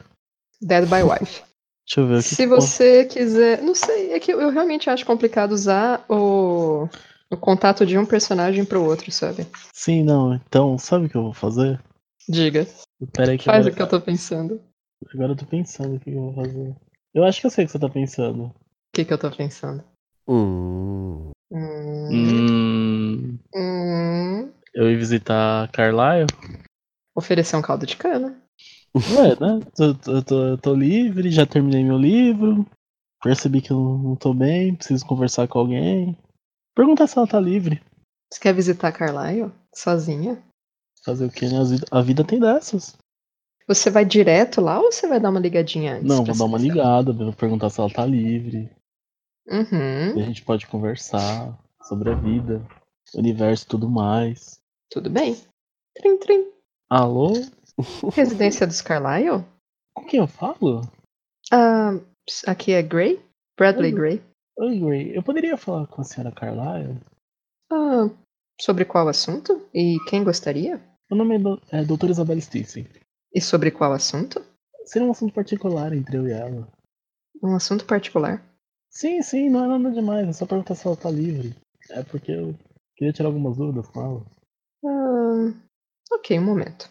Aí passa um, um tempinho. Daí você ouve a voz de uma mulher no telefone. É a própria Erika. Alô, Isabelle? Ô, Erika, bom- dia. Bom dia, pois não? É, eu queria saber se você tá livre, já que hoje o povo que tá fazendo a investigação resolveu viajar sem mim. Pra dar uma volta. Já que eu prometi mostrar Londres, você pode me mostrar Nova York. Caso estiver livre, é claro. Ah, não, claro. É, você quer tomar um café, algo assim? Um chá. Ah, ok.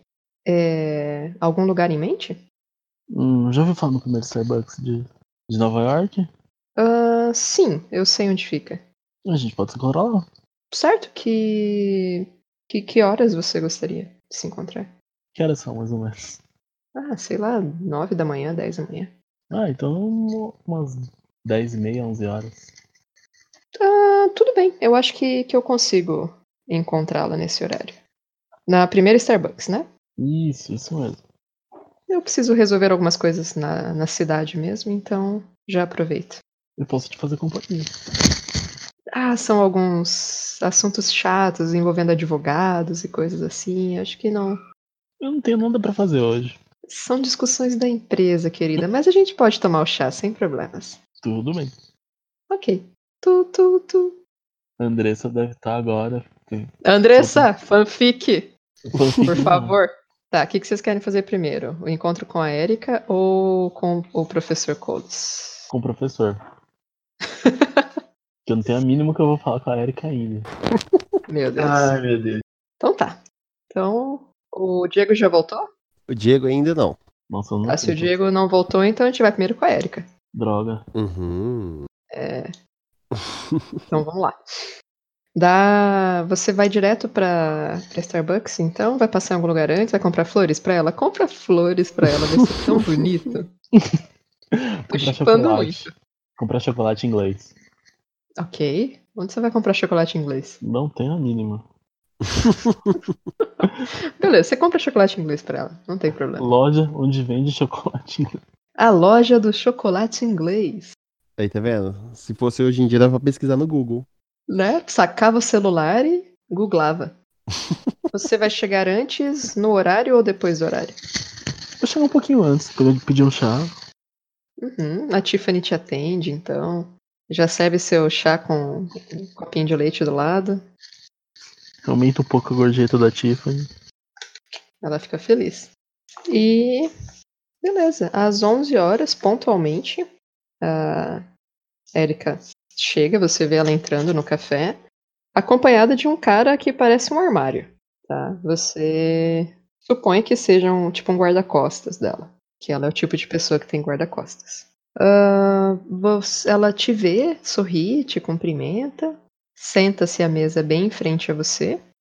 E o guarda-costas ele senta um pouquinho afastado, assim, ele não fica bem em cima de vocês, mas ele fica próximo, né? Tipo ali na mesma mesa, sabe, puxa a cadeira um pouco de lado, assim, pra fazer de conta que dá um pouco de privacidade pra vocês conversarem, mas ele tá ali do lado. E ela, sorridente, "Ah, que bom que você me, me chamou pra tomar esse chá, eu realmente. Até agora esse chá foi o melhor que eu encontrei aqui em Nova York. É mesmo, eu não me lembro de já ter vindo aqui antes. A Tiffany é uma ótima barista. Mandou um Eu vou. Vou querer um café e. Ah, também um. alguns biscoitinhos.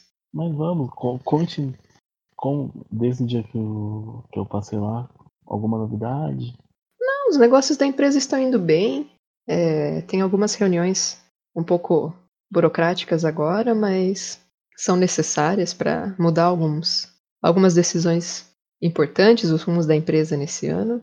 Mas Hum. trabalho, né? Bastante trabalho. E você? Até quando fica aqui em Nova York? Acho que eu tenho mais um mês aqui. Dependendo se eu conseguir adiantar um pouco a minha pesquisa, até, ma- até eu consigo ficar mais um pouquinho. É, Pesquisa, mas que pesquisa que você está fazendo aqui? eu não te contei sobre a minha pesquisa? Eu me lembro que você disse que tinha vindo para um congresso, algo assim. Sim, não, eu vim para o congresso apresentar a minha pesquisa. Hum, Aí eu aproveitei para puxar alguns dados daqui. Se por um acaso eu conseguir esses dados, eu, consigo conversar com o meu chefe para ficar mais algumas semanas. Uhum. Eu já até pedi, é sobre vacinas e. Aí eu, tipo, tô explicando a pesquisa. Aham, e ela vai fazendo uma cara. Ela vai, né, dando trela, mas você vê que ela parece meio entediada, É, assim, né, de ah, tipo- vacinas, ok. É tipo. Mas o que fazem as empresas Carlyle? Isso é uma coisa que eu nunca soube. Ah, é, acho que na verdade eu achei que todas as pessoas soubessem, mas. Eu acho que todas as pessoas americanas devem saber. Os ingleses, acho que a gente não, conhece. Produtos Hum. americanos. É, faz bastante sentido isso. É, não é, não é exatamente um ramo que eu acho tão é, nobre ou enfim, mas são, são os negócios da família, mas nós estamos no ramo ar- armamentício. Nossa, é um ramo. Nossa! É um ramo que dá bastante dinheiro. É um ramo que médicos não gostam muito, às vezes. Principalmente, principalmente Ah. os que trabalharam na Primeira Guerra. É verdade, mas se você for parar pra pensar, o nosso trabalho gera trabalho pra vocês. É. Isso depende do ponto de vista também. Tem muita coisa que gera trabalho pra gente. Aí você vê ela com um sorriso meio amarelo, assim. Praticamente, é, tipo, eu falo, bactéria gera um trabalho pra gente. Vacina gera um trabalho. Eu vou falando coisas que geram trabalho pro médico. Só de zoeira. Aham, aham. Mas eu não sabia que era isso que as empresas Carlyle faziam. Mas meus amigos parecem bastante interessados no, no seu irmão. Eles perguntavam, perguntaram bastante quando eu falei dele, o famoso. Como é que é o nome do irmão dela? Eu sempre esqueço, gente, eu sou péssimo com o nome. Rob Roger. Roger Carlyle. É, todos sempre queriam saber o que meu irmão estava aprontando, realmente. Deve ter sido difícil se destacar com, com ele como irmão. Ah, ele era meio dado a excessos, de, de fato. Mas eu posso perguntar uma coisa aqui entre nós? Ah, perguntar, você pode? Eu faço aquela carinha assim, tipo de curiosa. É que teve uma hora ontem que você fala. Você não citou o nome de- uma pessoa. Era o Arthur Callahan falou pra mim que era Hypatia Masters. Essa pessoa. Ele acertou? Que eu não citei o nome de alguém? Isso, parecia que você tava brava com essa pessoa. Não, é. Eu não. Eu comentei sobre aquela namorada. Enfim, aquela.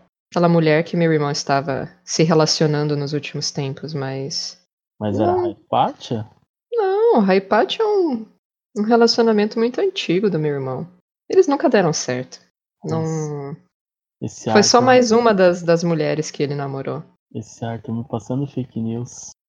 Imagina, a Raipat até, até era uma pessoa razoavelmente agradável. Se meu irmão tivesse dado certo com ela, eu ficaria até feliz.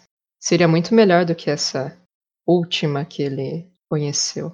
Perdão a pergunta, mas por que, que você não gosta dessa última?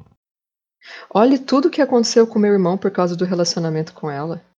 Foi culpa dela? Aí, da- Você não estava na nossa conversa no outro dia? ah, sim. Toda a ruína do meu irmão começou quando ele conheceu essa indecente. De- de- de- última pergunta. Qual que é o nome dela? Não faço a mínima ideia qual é o nome dessa criatura. Não, é sério, eu não faço a mínima ideia. Ele nunca teve coragem de levar essa mulher em casa. Ainda bem. Porque seria realmente o, o ápice da decadência dele se ele ainda tivesse coragem de levá-la dentro da casa da nossa família, dos nossos pais. Felizmente eu nunca precisei me encontrar com ela, não faço nem ideia qual era o nome dela. E ela era francesa? Por causa daquele livro que o Arthur comprou. Tem um francês estranho. Ele me mostrou, tentei ler, não entendi uma palavra em francês. E olha que. Se eu nem conhecia a mulher, não sei de onde. Sei que tinha alguma relação com a África porque meu irmão queria, porque queria fazer essa, essa viagem e. Não, tudo certo. Aí a gente, tipo, volta a falar sobre. Aí eu quero voltar a falar sobre assuntos mais tranquilos. Ah, e me conta mais sobre lugares que eu posso visitar aqui em Nova York. Já que eu pretendo ficar mais algum tempinho aqui mesmo. Tipo, Você vê que ela chega até a dar um suspiro, assim, de entrar em outros assuntos. Ela fica realmente muito chateada quando eu começo a falar sobre Uhum. esses acontecimentos. Daí ela sugere que você faça tal tipo de passeio, visite tal museu ou. Ah, eu pergunto se ela quer dar um a algum desses lugares depois comigo e vejo que já, já deve ter dado horário de dela ir falar com os advogados. É, na verdade vai se aproximando do horário do almoço, né? Ela agradece muito o convite, mas talvez, né, não nessa semana, ela tenha aí vários compromissos do trabalho dela que ela precisa resolver, mas quem sabe no final de semana ou então na semana seguinte ela tenha algum tempo pra te acompanhar em algum outro passeio. Tá tudo certo. E aí eu vou saindo. É, ela daí pede desculpas porque ela agendou realmente almoçar com um dos, dos acionistas da empresa, né, e tal, mas que você pode entrar em contato com ela novamente depois quando se quiser marcar alguma outra coisa que vocês podem se encontrar. É, eu falo que outra hora eu marco com ela. E falo que se algum dia a gente, ela estiver em Londres, ela pode me encontrar de novo. Ela tem meu É número. claro. Não, com certeza. Ela beija seus peitos e vai embora. Quando- Depois que ela beijou meus peitos, eu pergunto pra Tiffany se isso é coisa de americano. A Tiffany tá chocada. Eu também Chegou a estou. derrubar a bandeja no chão. Eu também estou. Tiffany, eu não, eu não tô acostumado com isso. Deixa eu ver o que mais eu posso fazer, que a Aline deve estar louca e ela não me fala. Como? O que eu posso fazer que a Aline está louca e ela não me lembra? Ai, gente.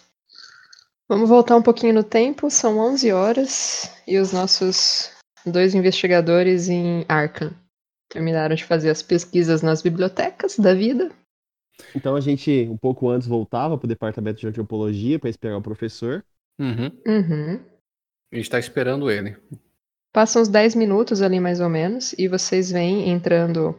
Entra uma pessoa é, toda meio espalhafatosa, meio. Um, uma, um cabelo vermelho, uma barba meio vermelha, assim, uma barba farta no rosto. É, uma pessoa meio excêntrica, falante.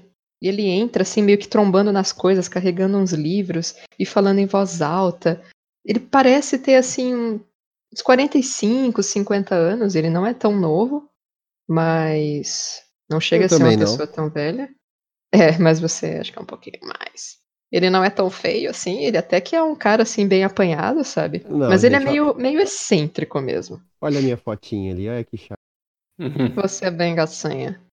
E ele entra falando assim, já entra falando com a recepcionista e comentando como tinha sido, nossa, que dia, que, que aula interessante. Consegui tratar uns temas tão legais, esses alunos estão realmente muito interessados, e que bom que isso está acontecendo, e daqui a pouco essa minha pesquisa vai, vai ser concluída, e aí eu vou poder já voltar, e tá, e, tipo, como se vocês nem estivessem ali, sabe? Uhum.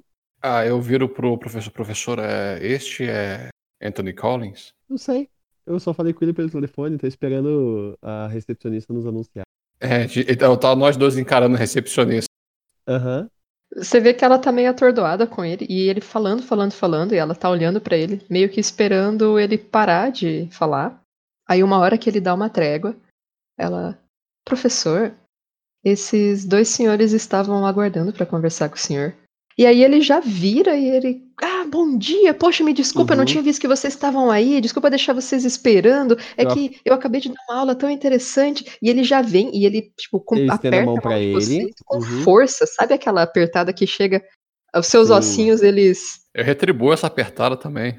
Ele é passam, australiano, tipo, né? esfregam uma na outra, sabe? Oi? Uhum. Ele é australiano, né? Isso. É. É, eu sou o professor John Hines, eu liguei pro senhor semana passada.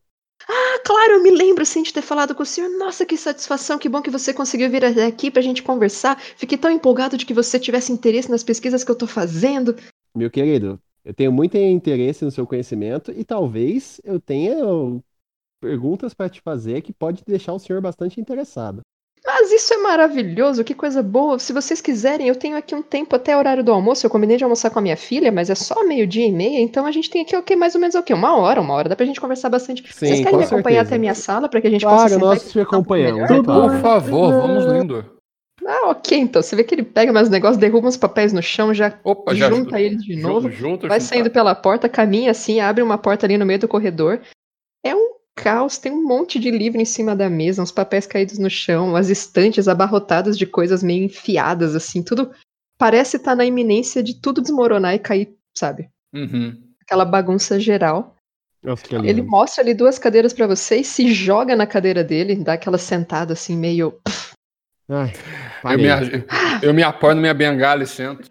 O que posso ajudar vocês dois, então, senhores? Então, é... é uma história um pouco mi- mirabolante, é um pouco real, um pouco confusa. O que acontece é o seguinte: eu não sei o, o quanto o senhor tá, o senhor tem conhecimento aqui do que tem acontecido aqui nos Estados Unidos, mas alguns anos atrás, uma expedição liderada por um milionário nova-iorquino chamado Roger Carlyle foi pro Egito e depois pro Quênia e aparentemente todos foram mortos. É, tem uma editora e um, um amigo nosso, amigo em comum que nós temos, chamado Jackson Elias, ele foi pesquisar esse, esse desaparecimento, esse, esse caso bastante suspeito, e ele voltou para Nova York e ele foi assassinado. Jackson Elias, o escritor? Jackson Exatamente. Elias, sim, ele era nosso amigo pessoal. Certo. E, A questão é que. e- Continue, professor. E a gente ficou um pouco sem saber o que aconteceu. É, eu estive na cena do crime. é, e o pior, começou a aparecer um monte de referência, porque nós vimos o estudo que ele estava fazendo, sobre uma série de mitologias, religiões, crenças, seitas, que a gente não conhece e eu mesmo sou especialista em, em história medieval.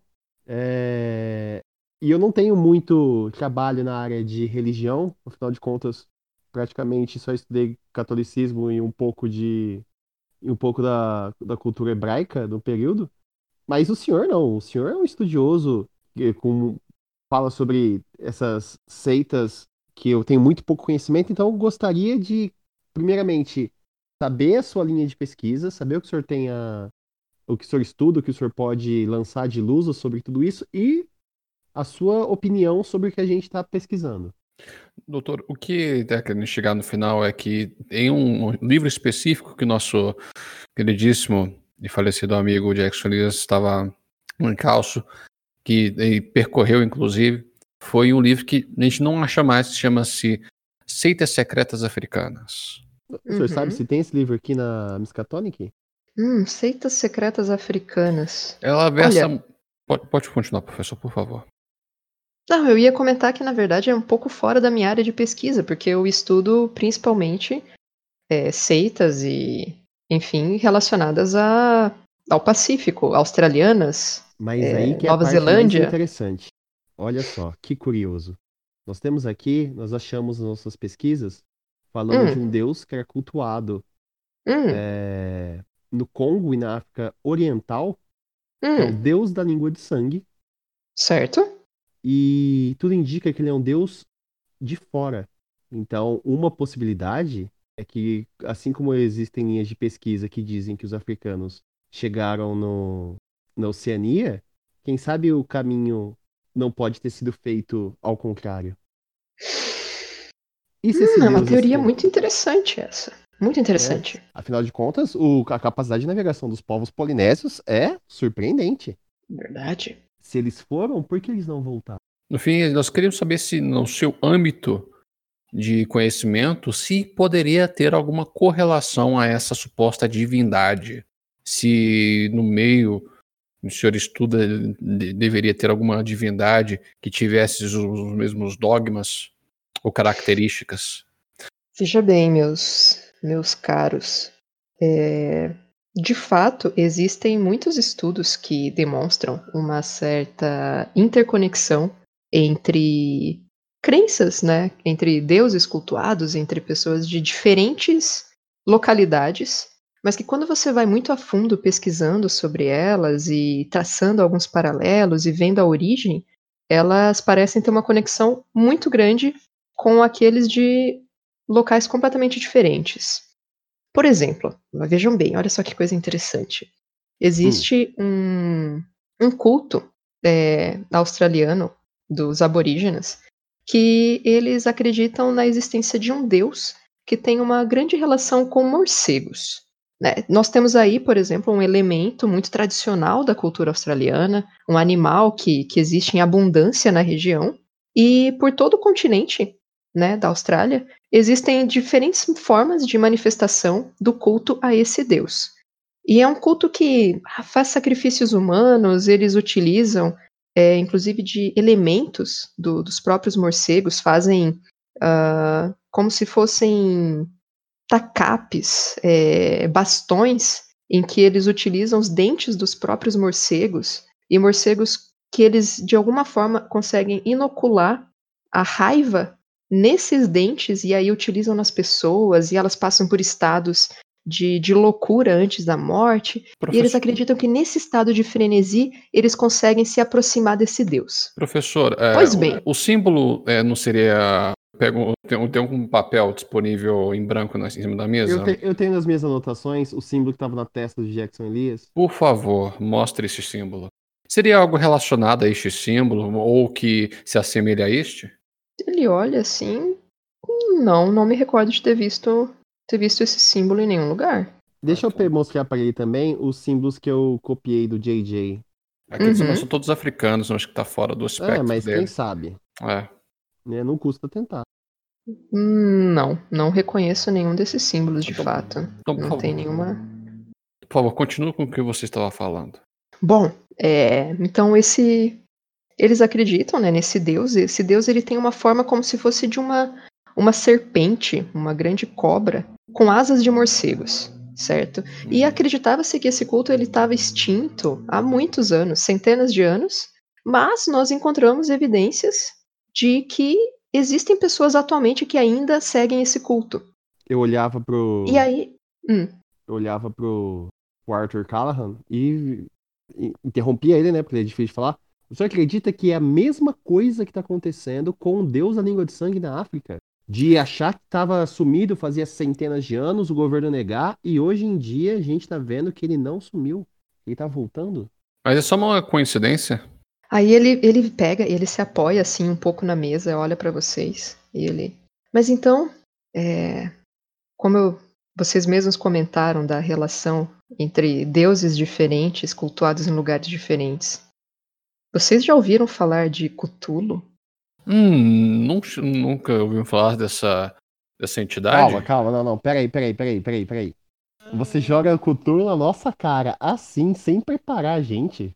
E ele tá tipo apoiado na mesa olhando, olhando pra Eu já- vocês. Aline, eu já ouvi alguma coisa falando isso, eu tenho ocultismo. Ou não? Um teste Ah, Você quem sabe, você é, que manda. faz um teste aí de ocultismo. Vai que você tira o ver. extremo aí, né? Fala assim, não, Vai que- conheço. Joga a bola comigo terça e quinta. Já ouvi falar, quem sabe. O ideal era mitos de Cthulhu, né? Mas vamos rolar um Você quem, ocultismo pra não, mas você quem manda, Aline. Não, não, pode rolar sim. Fumble. Fala, nossa, nunca ouvi falar. Exato. Não, eu tô no mesmo, nunca ouvi falar. Cthulhu? Não, não, não conheço. Pra falar a verdade, como eu disse, eu, eu conheço muito de mitologia cristã, judaico-cristã ocidental, né? Do cristianismo em geral e também do, da, da mitologia hebraica.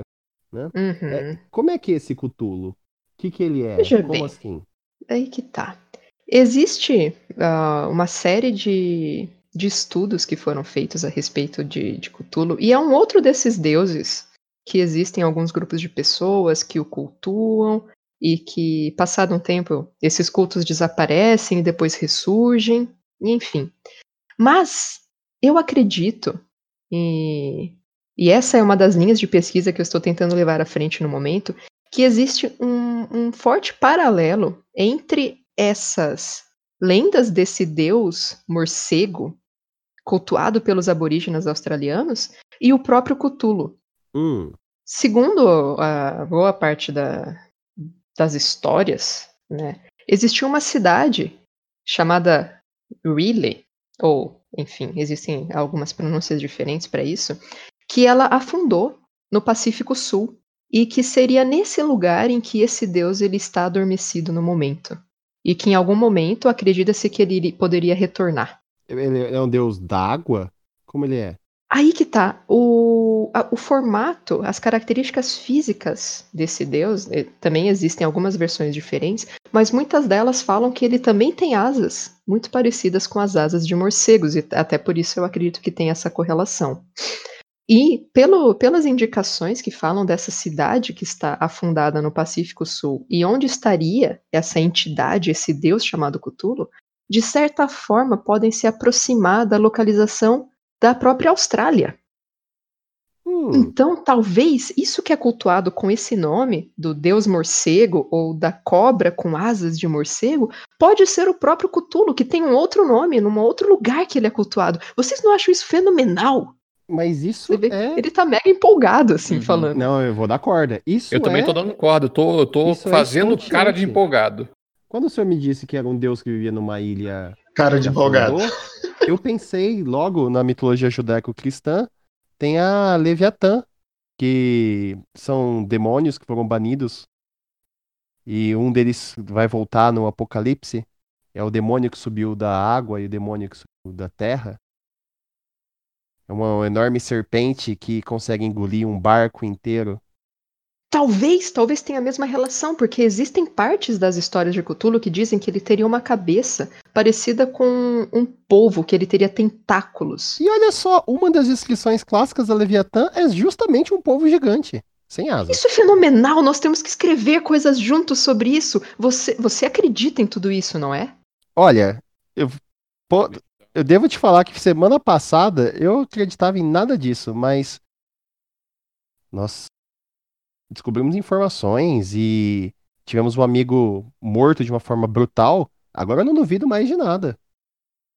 Isso é- isso é Inclusive- inacreditável. Nós realmente temos que fazer um trabalho conjunto. Você sabe que eu já tive grandes problemas em universidades porque eles não levavam a sério esse tipo de pesquisa que eu fazia. Eu já tive, né? Já, já fui. Não cheguei, claro, expulso. Expulso não, mas tive alguns problemas aí, e até por isso vim aqui para os Estados Unidos fazer uma parte de algumas pesquisas.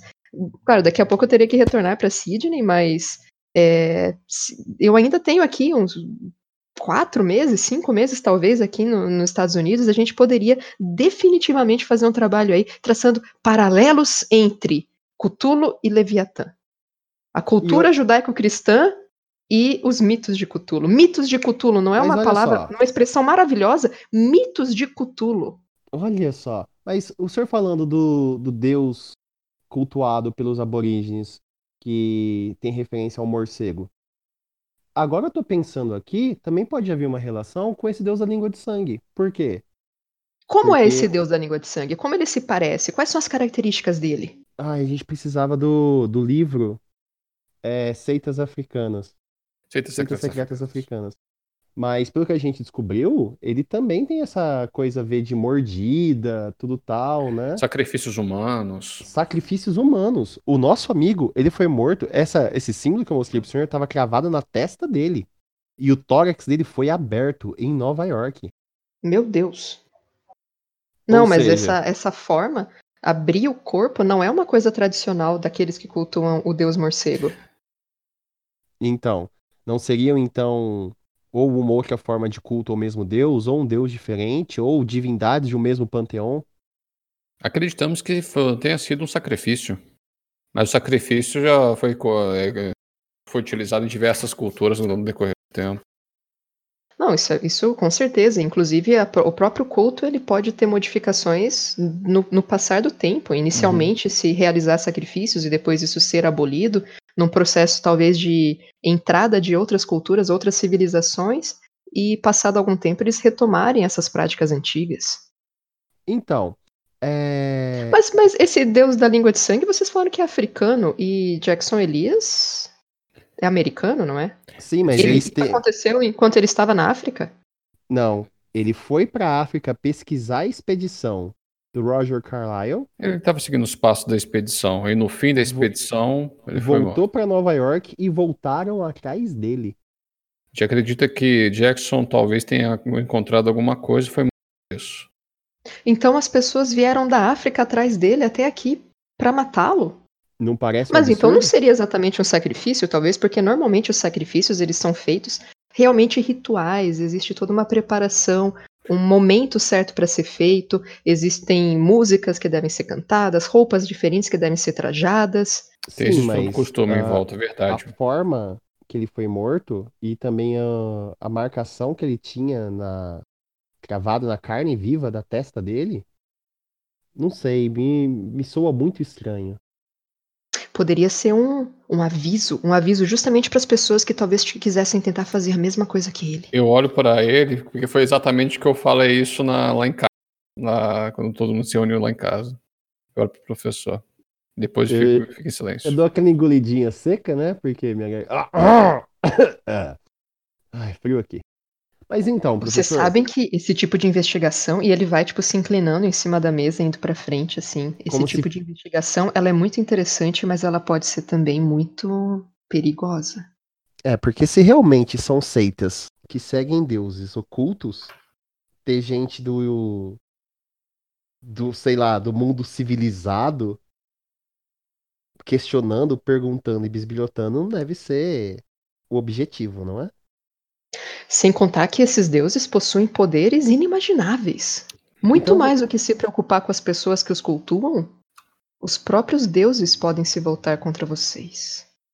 Agora, já que a gente tá dividindo tanta coisa aqui, o Roger Carlyle, ele, pelo que a gente descobriu, ele acabou tendo contato com esse mundo ocultista, que muitas vezes não é respeitado, né, pelas pessoas. é, a- Ah, isso é terrível. Passo por Isso. isso com tanta frequência. é, é, um- é um- é uma lástima. Ah, Ah, realmente. Então, ele enviou, ele comprou alguns livros e nenhum dos livros eles falam. Só, só vou citar rapidamente pro senhor para ver se isso se o senhor interpreta de alguma forma. Mas ele falou de um deus chamado, ai meu Deus, é aqui. Um deus chamado Nodens. que é o rei dos espaços vazios, lorde dos lugares solitários. Eu me arriscaria a tirar a ira do caçador. Minha mente vagou pelo caminho, como o sol deslizou pelo céu cinza. Caçador, me faça um predador e não uma presa. No livro, tipo, eu tava com o livro, né? Eu abri e dava uma olhadinha pra falar isso. Olha. Nodens, até onde eu sei, é uma divindade celta.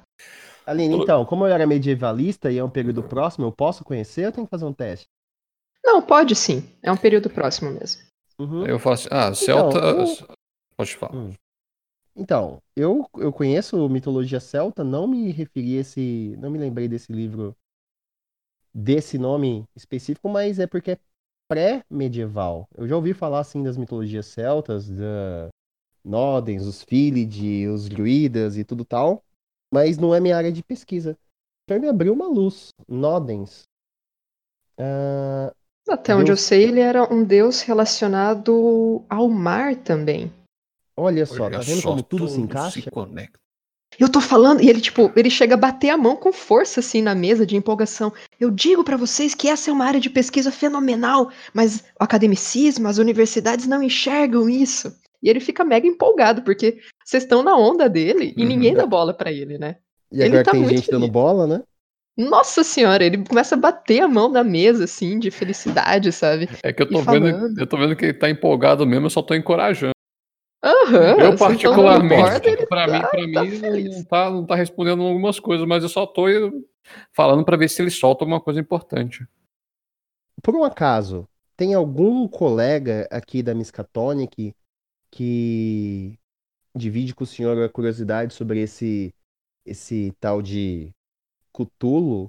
Ah, eu acho que a pessoa mais indicada para vocês talvez conversarem um pouco mais sobre Cthulhu, realmente o meu conhecimento não é tão grande. Eu comecei a perceber agora esses paralelos, mas mas aquele que com certeza poderia dar muitas respostas para vocês seria o professor Armitage, o bibliotecário-chefe da universidade. Professor Armitage. Mas Hum. eu Mas- receio que no momento ele esteja em Dunwich. Eu nem sei onde é isso.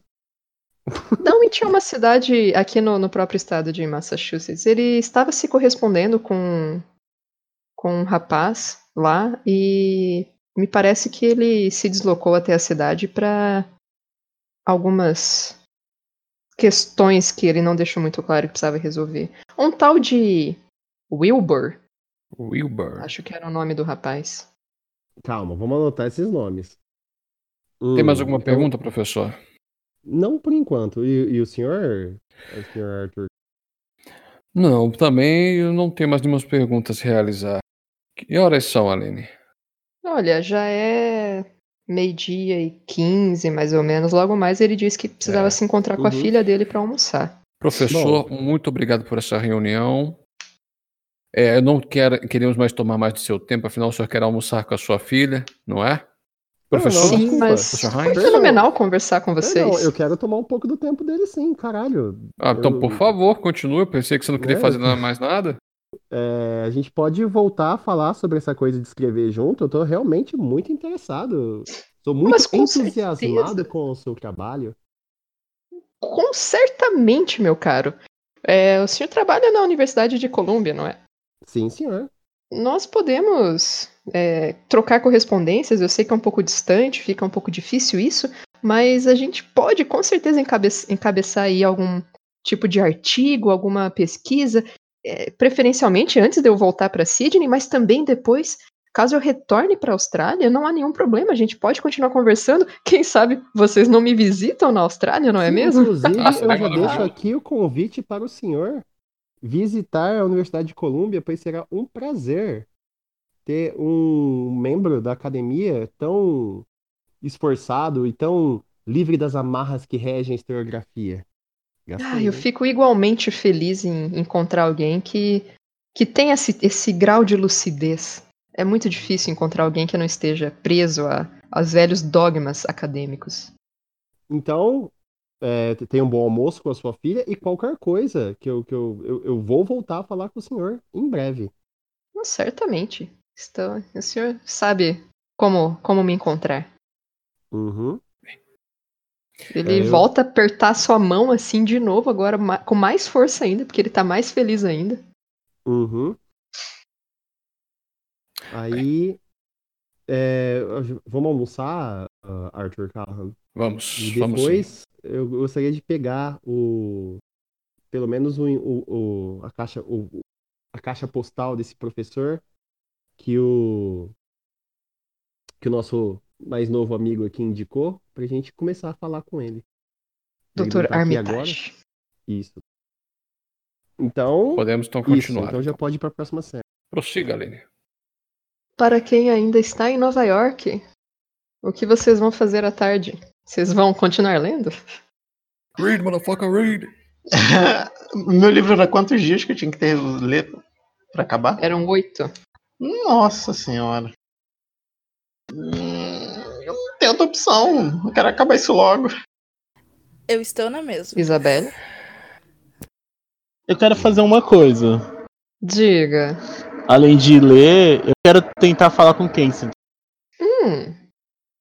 Olha a doutora Isabelle investigando sozinha, gente. Você viu? Porque, assim, deixa só eu, eu ver o que, que vocês acham. Se depois dessa. Claro, de conversar com o Kingston e o pessoal. Eu não sei se vocês já vão querer voltar pra Nova York ou vão querer ficar em Arkham mais um dia. Eu, eu, eu ia conversar isso com o professor, porque eu acho que se o professor quiser, a gente pode só fazer uma última verificação relacionada a tal de Cthulhu. Uhum. E como ela falou, acho que ah, o, o próximo trem para para Boston, você falou que era às duas horas da tarde? Às duas da tarde. Às duas Ou da às tarde. nove da manhã do dia seguinte. A gente pode ver sobre isso, ver o que a gente consegue achar. Porque tem a hora do almoço, tem mais ou menos uma hora para fazer essa pesquisa rápida. Prova- provavelmente não, não- a gente vai, pode conseguir uma coisa ou outra. O que, que você acha, professor? Cara, então. Eu ficaria um tempinho a mais aqui. Inclusive, se você quiser voltar, eu eu fico aqui no hotel, você volta, porque seria importante passar essa informação pessoal lá na cidade. E eu acho que dá, dá para ver aqui se tem alguma informação, ver se tem outros professores, dar uma lida um pouco mais profunda, enquanto isso eu vou lendo o livro. Professor, então eu acho que eu vou deixar você aqui, porque eu não vejo o porquê de eu estar aqui com você. Realmente a cidade é- segura, é tudo tranquilo. Então vou pegar o que a gente conseguiu reunir, passar para os outros lá em Nova York e ver o que, que eles estão tramando. Tudo bem. Então, ah, é... você já, eu acho que o seu personagem consegue pagar a estadia ali. Então, Não, não, eu, eu tenho, eu tenho- eu tenho recursos bons. então Não, tá não bom. tão bons quanto os seus. Então, Aline, é, assim que a gente, a gente tem essa conversa no almoço, eu só reúno as minhas coisas, aviso para o hotel que eu vou ir, mas o professor ele vai pagar mais uma estadia. Uhum. Ah, e eu já, 70. já, eu já parto para Boston, de Boston para Nova York. Beleza. Mais dois dias lendo. Na verdade, é. Na verdade, é, mas o, É um dia que conta por dois, né? agora o resto só lendo os meus, o meu livrinho lindinho e maravilhoso de pele humana. é, vai ser a tarde e a noite lendo. A não ser que tenha trem de madrugada pra, pra Nova York. Pois é, isso que eu tô aqui pensando. Talvez você consiga pegar um Sim. trem noturno Sim, e é o que eu chegar tô de manhã em fazer. Eu acho que sim, acho que não teria nenhum impedimento. Você é isso. rico, você fretou um trem. Nem Nossa tanto. Não, se a gente levar em consideração que geralmente o ônibus que está indo para que iria para Boston é o mesmo que veio para Nova York, então tem um que chega às 10 horas. É verdade, faz todo sentido. Aí sim, hein? Tá, então não. Porque eu ia perguntar, se vocês todos fossem voltar e fossem querer ficar lendo, a gente fazia um fast forward pra terminar as leituras, né, de todo mundo. E aí vocês poderem continuar investigando, mas então se vai, vão acontecer outras coisas aí, ignora Então, essa. Eu sou a favor do fast forward. Isabela fica quieta um pouco, lê um pouco. Sente-se! Sente-se, leia, sua maldita! Pá! Na cara! Ah, não, o problema Eu- é que a Isabela já acabou de ler o dela, né? Eu Não, já- ela fez a leitura inicial, ela pode fazer a leitura completa se quiser. Eu tô indo fazer a, a completa daqui a pouco, gente. Eu só ia perguntar por que isso é no telefone. Tá, vamos fazer assim, ó. Doutora Isabelle vai conversar com o Kenston. O professor John Hines decide o que mais que ele vai fazer em Não, Arkham. não, pera aí, vai. Pra- E aí, calma. E aí, depois disso aí terminar, se, to- se mais ninguém for querer fazer nada, a gente faz um fast forward. pra- Por Uhum. mim, ok. Porque aí o Sr. Arthur vai voltar, aí ele vai, enfim, tentar reunir o pessoal quando der, pra passar as informações, e os outros vão continuar lendo alucinadamente. Uhum. Isabelle, você então quer trocar uma ideia com o Kensington. Isso, o editor lá do jornal. Você vai passar na editora ou você vai dar uma ligada pra ele? Vou passar na editora, já tô. Beleza, você sabe onde é a editora, você já foi lá. Ela continua do mesmo jeito, uma editora pequena, meio cheio de gente carregando coisa pra cima e pra baixo. Não é uma editora muito grande. E o Kenston tá lá. Ele ele você logo vê ele caminhando de um lado pro outro também, conversando com uma, uma pessoa, resolvendo uma coisa ou outra. Oi, Kingston, tudo bem? Ah, boa tarde. É doutora Isabelle. Isabelle. Nossa, Kingston, você não me Me desculpe, é que foram tantas pessoas no, no funeral do, do Jackson e com quem eu conversei nos últimos tempos que é um pouco difícil. A memória e a idade também não ajudam, sabe? Tudo bem, Kingston. Diga. Então, Kingston, é, eu gostaria de saber. Deixa eu só fazer um comentário. O quê? antes. É muito meigo, porque você fala. E quando você vai falar com a Isabelle, você fala bem baixinho e com uma vozinha bem meiga. É que, a Então, minha- é que a Isabelle é uma boa pessoa. A Isabelle fala baixinho. Ela é calma. Tá. Aham. Diga, Isabelle. Então, Kingston, eu gostaria de saber se você tem o telefone da editora que publicou o livro Seitas Secretas Africanas. O telefone da editora? Acredito Sim. que sim. Eu poderia é, pegar. E eu poderia pedir mais uma coisa. Eu não sei se esse você tem. Seria muito intrusivo pedir isso. Mas se você tem o, o endereço da casa do Jackson Elias, onde ele vivia. Mas se você. Você era amiga do Jackson, né? Você Sim. deve, deve saber que ele não tinha uma residência fixa. Ele viajava tanto que ele mais morava em hotéis do que qualquer outra coisa. Até Ah, onde eu sei, ele não tem uma. Não tinha uma casa aqui. Eu pensei que ele tinha alguma residência fixa, algum lugar onde ele guardava as coisas. Não, ele era um, um nômade mesmo. Hum, tá. É porque eu pretendia limpar e guardar. Fazer o que? Vender o que seria é, interessante, doar o que seria interessante. Bem, eu só, então eu só queria pegar o, o telefone da, da editora que publicou Seitas Secretas Africanas. Não, claro, eu, eu, devo ter aqui sim, só um momento. Você vê que ele vai, ele abre uma agenda, né? Que Uhum. procura lá pela, pelas letras e aí ele anota no papel pra você um telefone. Pô, 61 72 8554, algo assim. Aí eu pego o telefone, guardo, me despeço e vou embora. Era só isso que eu queria, tipo, se eu tivesse. É só isso? Poxa, Era, tá era, não era algo muito. Ah, se todos os pedidos fossem tão simples assim. Você vai ligar pra editora agora ou vai guardar pra depois? Vou guardar pra depois. Eu vou continuar lendo, já que aquele livro. Aquele livro nojento. O que, que o professor Heinz quer fazer ainda? Eu quero caçar na biblioteca, na biblioteca central lá que o cara é, é o manda-chuva. Quero caçar informações sobre. Cara, Chuchuco? Beleza. Sobre rola aí. Biblioteca.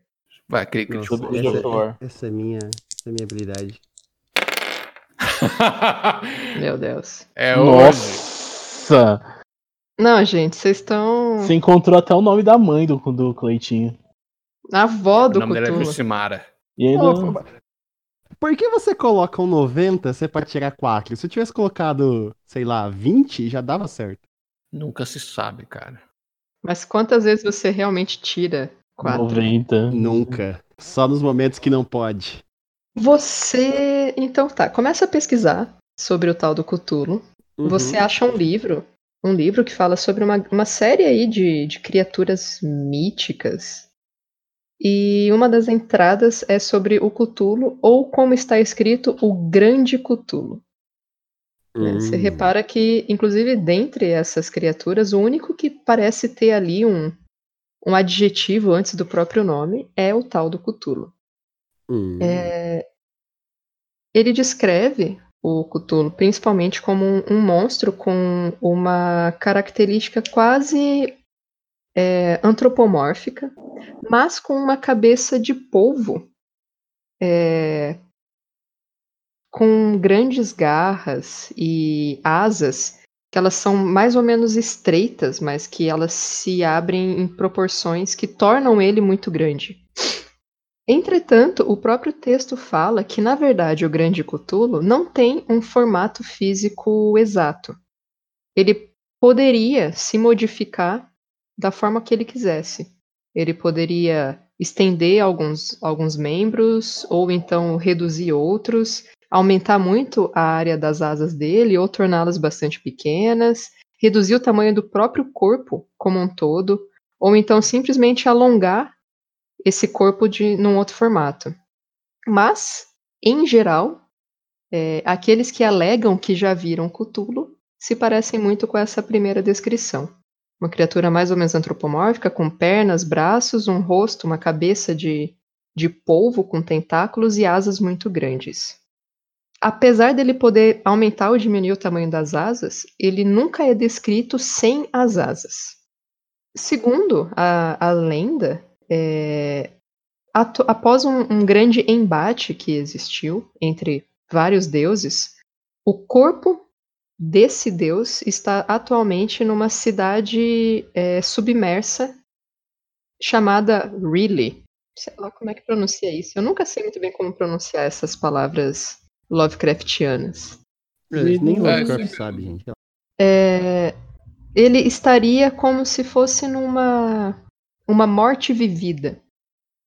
Em algum momento essa cidade que submergiu, ela voltaria à tona e nesse momento o Cthulhu voltaria à vida e estaria né, pronto, livre para dominar o mundo.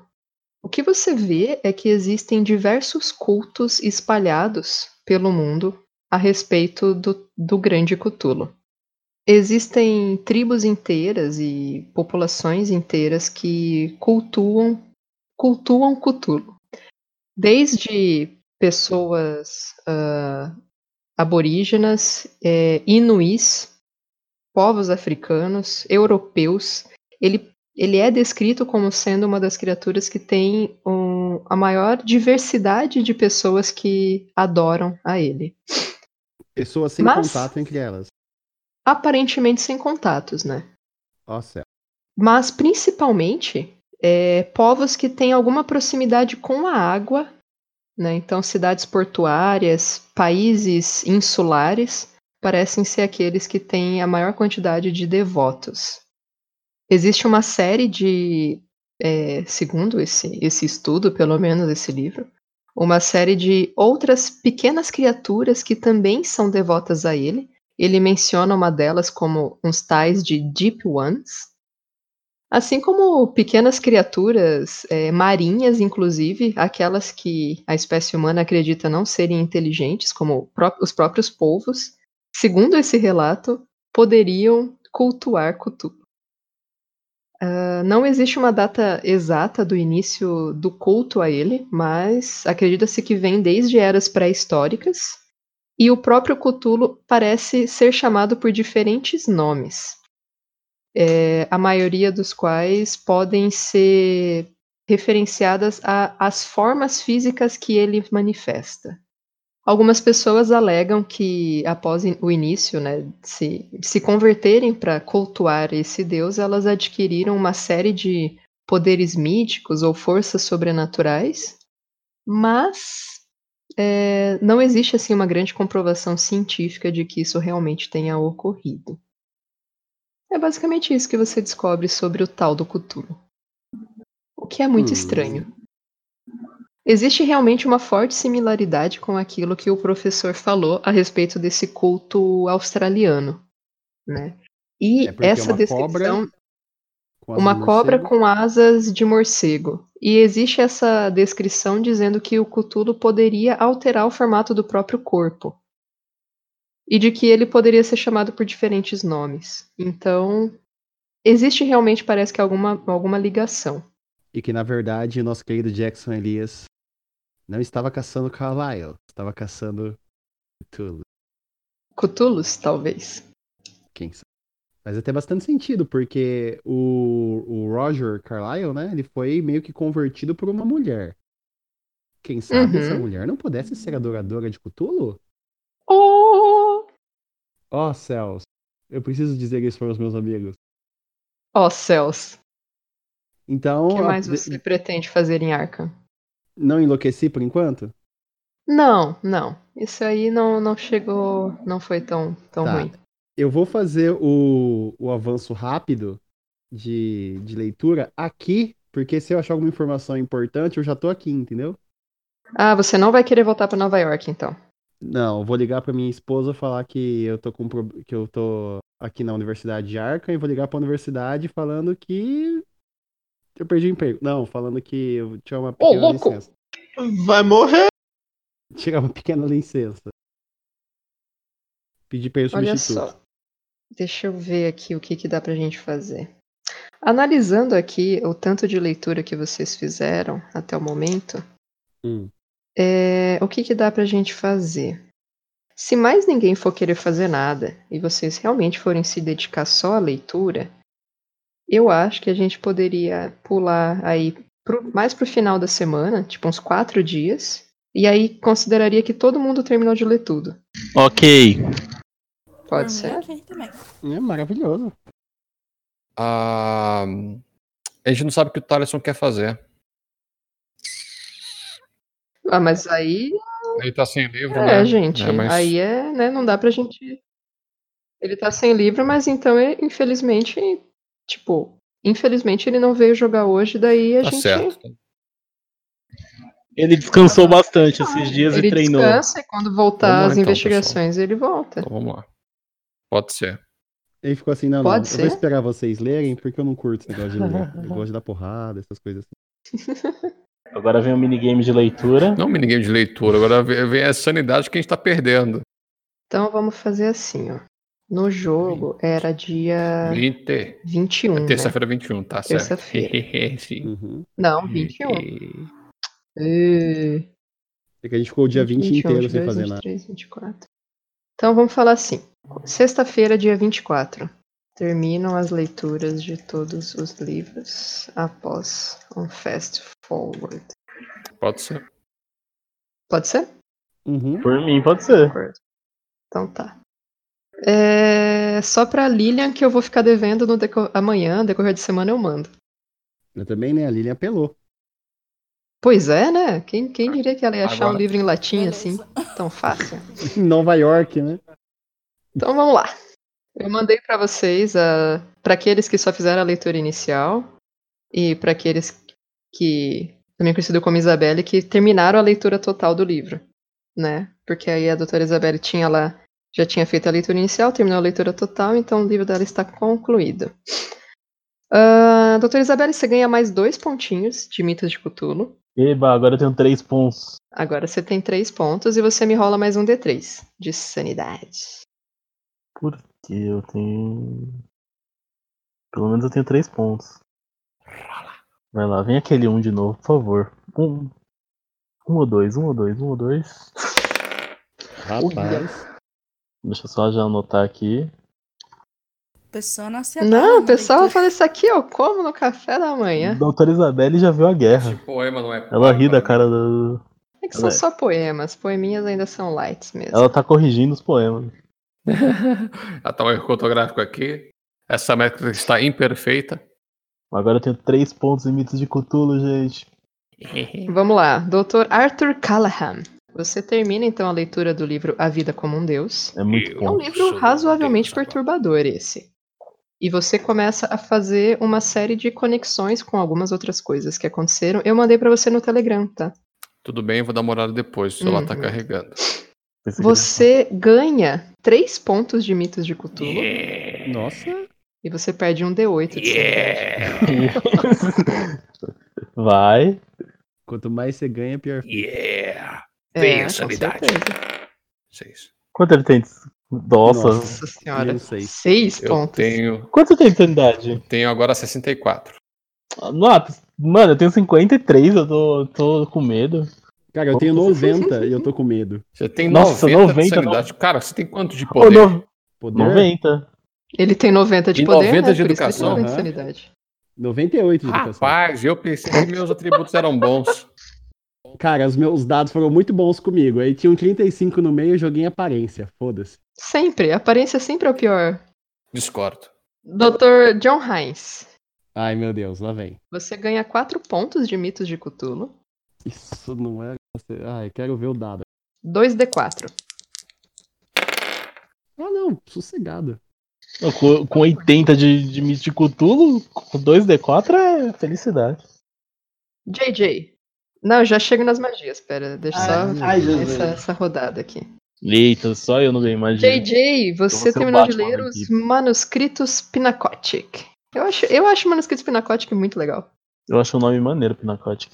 Eu vou ser É, o né? Batman do grupo, né? Eu não ganho Mas magia. assim, em, em termos de conteúdo ser muito, muito correlacionado, eu acho que o Diego pegou o livro que talvez, pelo menos de cara, seja um dos mais interessantes. É, de carinho. Mas o manuscrito Pinacotic, você ganha 3 pontos de mitos de Cthulhu e perde um D8 de sanidade. Ora, meu! Ô, JJ JJ, ficou louco. Ó, não aloprando. agora eu tô aqui pensando, quando vocês perdem pontos de sanidade lendo livros, isso gera aquisição de alguma fobia nova ou não? A livro. Pois é, eu tô tentando lembrar se quando vocês perdem sanidade relacionada a livros, isso gera insanidade. Faz ou uma não. pesquisa no livro É, rápido. porque se for. Se for Eu direito. tô Se, olhando aqui. se for quando você olha pra uma coisa, gera, né? É, quando você encontra um- uma criatura, alguma coisa assim. Mas eu não Nossa. me lembro se tem alguma. Se quando é com leitura também gera. Eu, eu tenho a impressão que não. Pior é que gera. Putz, então tá, vamos terminar aqui. Daqui a pouco eu volto no Sr. Arthur Callahan e no, no, no JJ. É, Lilian, 4 pontos de mitos de Cthulhu e 2d4 de sanidade. 4 ainda, ainda foi. É, o que, que acontece? Aqueles que perderam mais do que 5 pontos, que no caso é o JJ e o Arthur, vocês vão passar, vão ter que fazer um teste para mim de inteligência. Se vocês passarem no teste, é pior para vocês. Se vocês falharem, é assim, ó. Se vocês falharem no teste de inteligência, quer dizer que de alguma forma a sua mente conseguiu reprimir essa essa coisa da- que causou essa perda de sanidade. Do tipo, Ignorância é ah, uma isso aqui é tudo bobagem, imagina.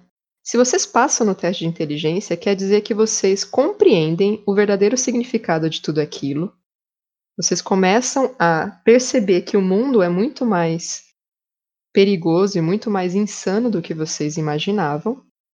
E aí vocês adquirem uma insanidade temporária, que nesse caso ela vai durar um de 10 horas. Aí a gente vai rolar para ver. E a gente também vai rolar para ver o que, que vai acontecer nesse 1 de 10 horas. Então, primeiro é um teste de inteligência. É aquela história de ignorância é uma benção. né? Uhum. Exatamente. É, JJ, a gente se fudeu. Vamos lá. Se der um extreme, vocês pelo menos descobrem que estão na bom. Jesus. Haha, se lascou. Muito bem. Então, na verdade, assim, vocês dois, vocês terminam a leitura, vocês olham aquilo ali, é muito perturbador, é muito estranho tudo, mas vocês conseguem realmente ainda não não entender que, real- que aquilo é um perigo real pra vocês. Eu não entendi. sabe? É tipo, ah, mas isso aqui é uma ficção, ou talvez isso exista, mas poxa vida, é lá na África, sabe? Não é aqui comigo. O que, que eu tenho Então a ver com vocês isso, né? conseguem reprimir essa informação e se manterem ainda mais ou menos tranquilos, apesar do mal-estar que vocês estão sentindo com a leitura.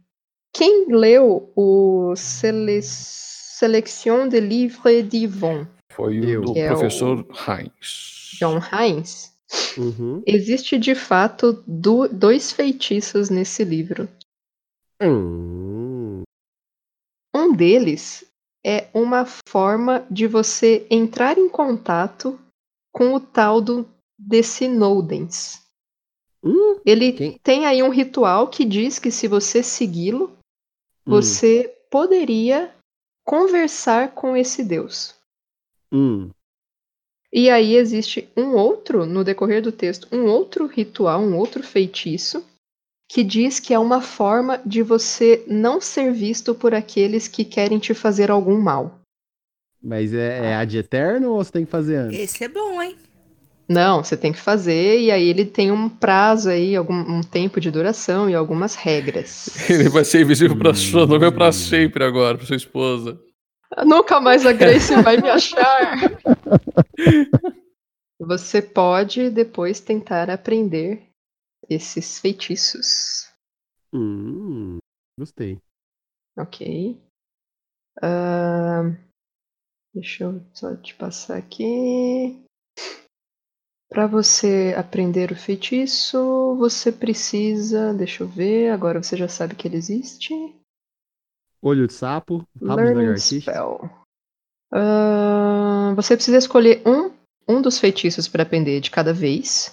Hum, Nesse caso, cada um deles você precisaria de um período aí de estudo bastante longo, tá? Tipo, uma semana para cada um deles. uhum. E você precisa passar num teste difícil de inteligência. Então você teria que tirar menos da metade da sua inteligência, o que não é tão difícil. É Você pode tentar um teste uma vez por semana para aprender um dos feitiços. Se você decidir aprender o feitiço, aí você não pode iniciar ainda a leitura completa do livro.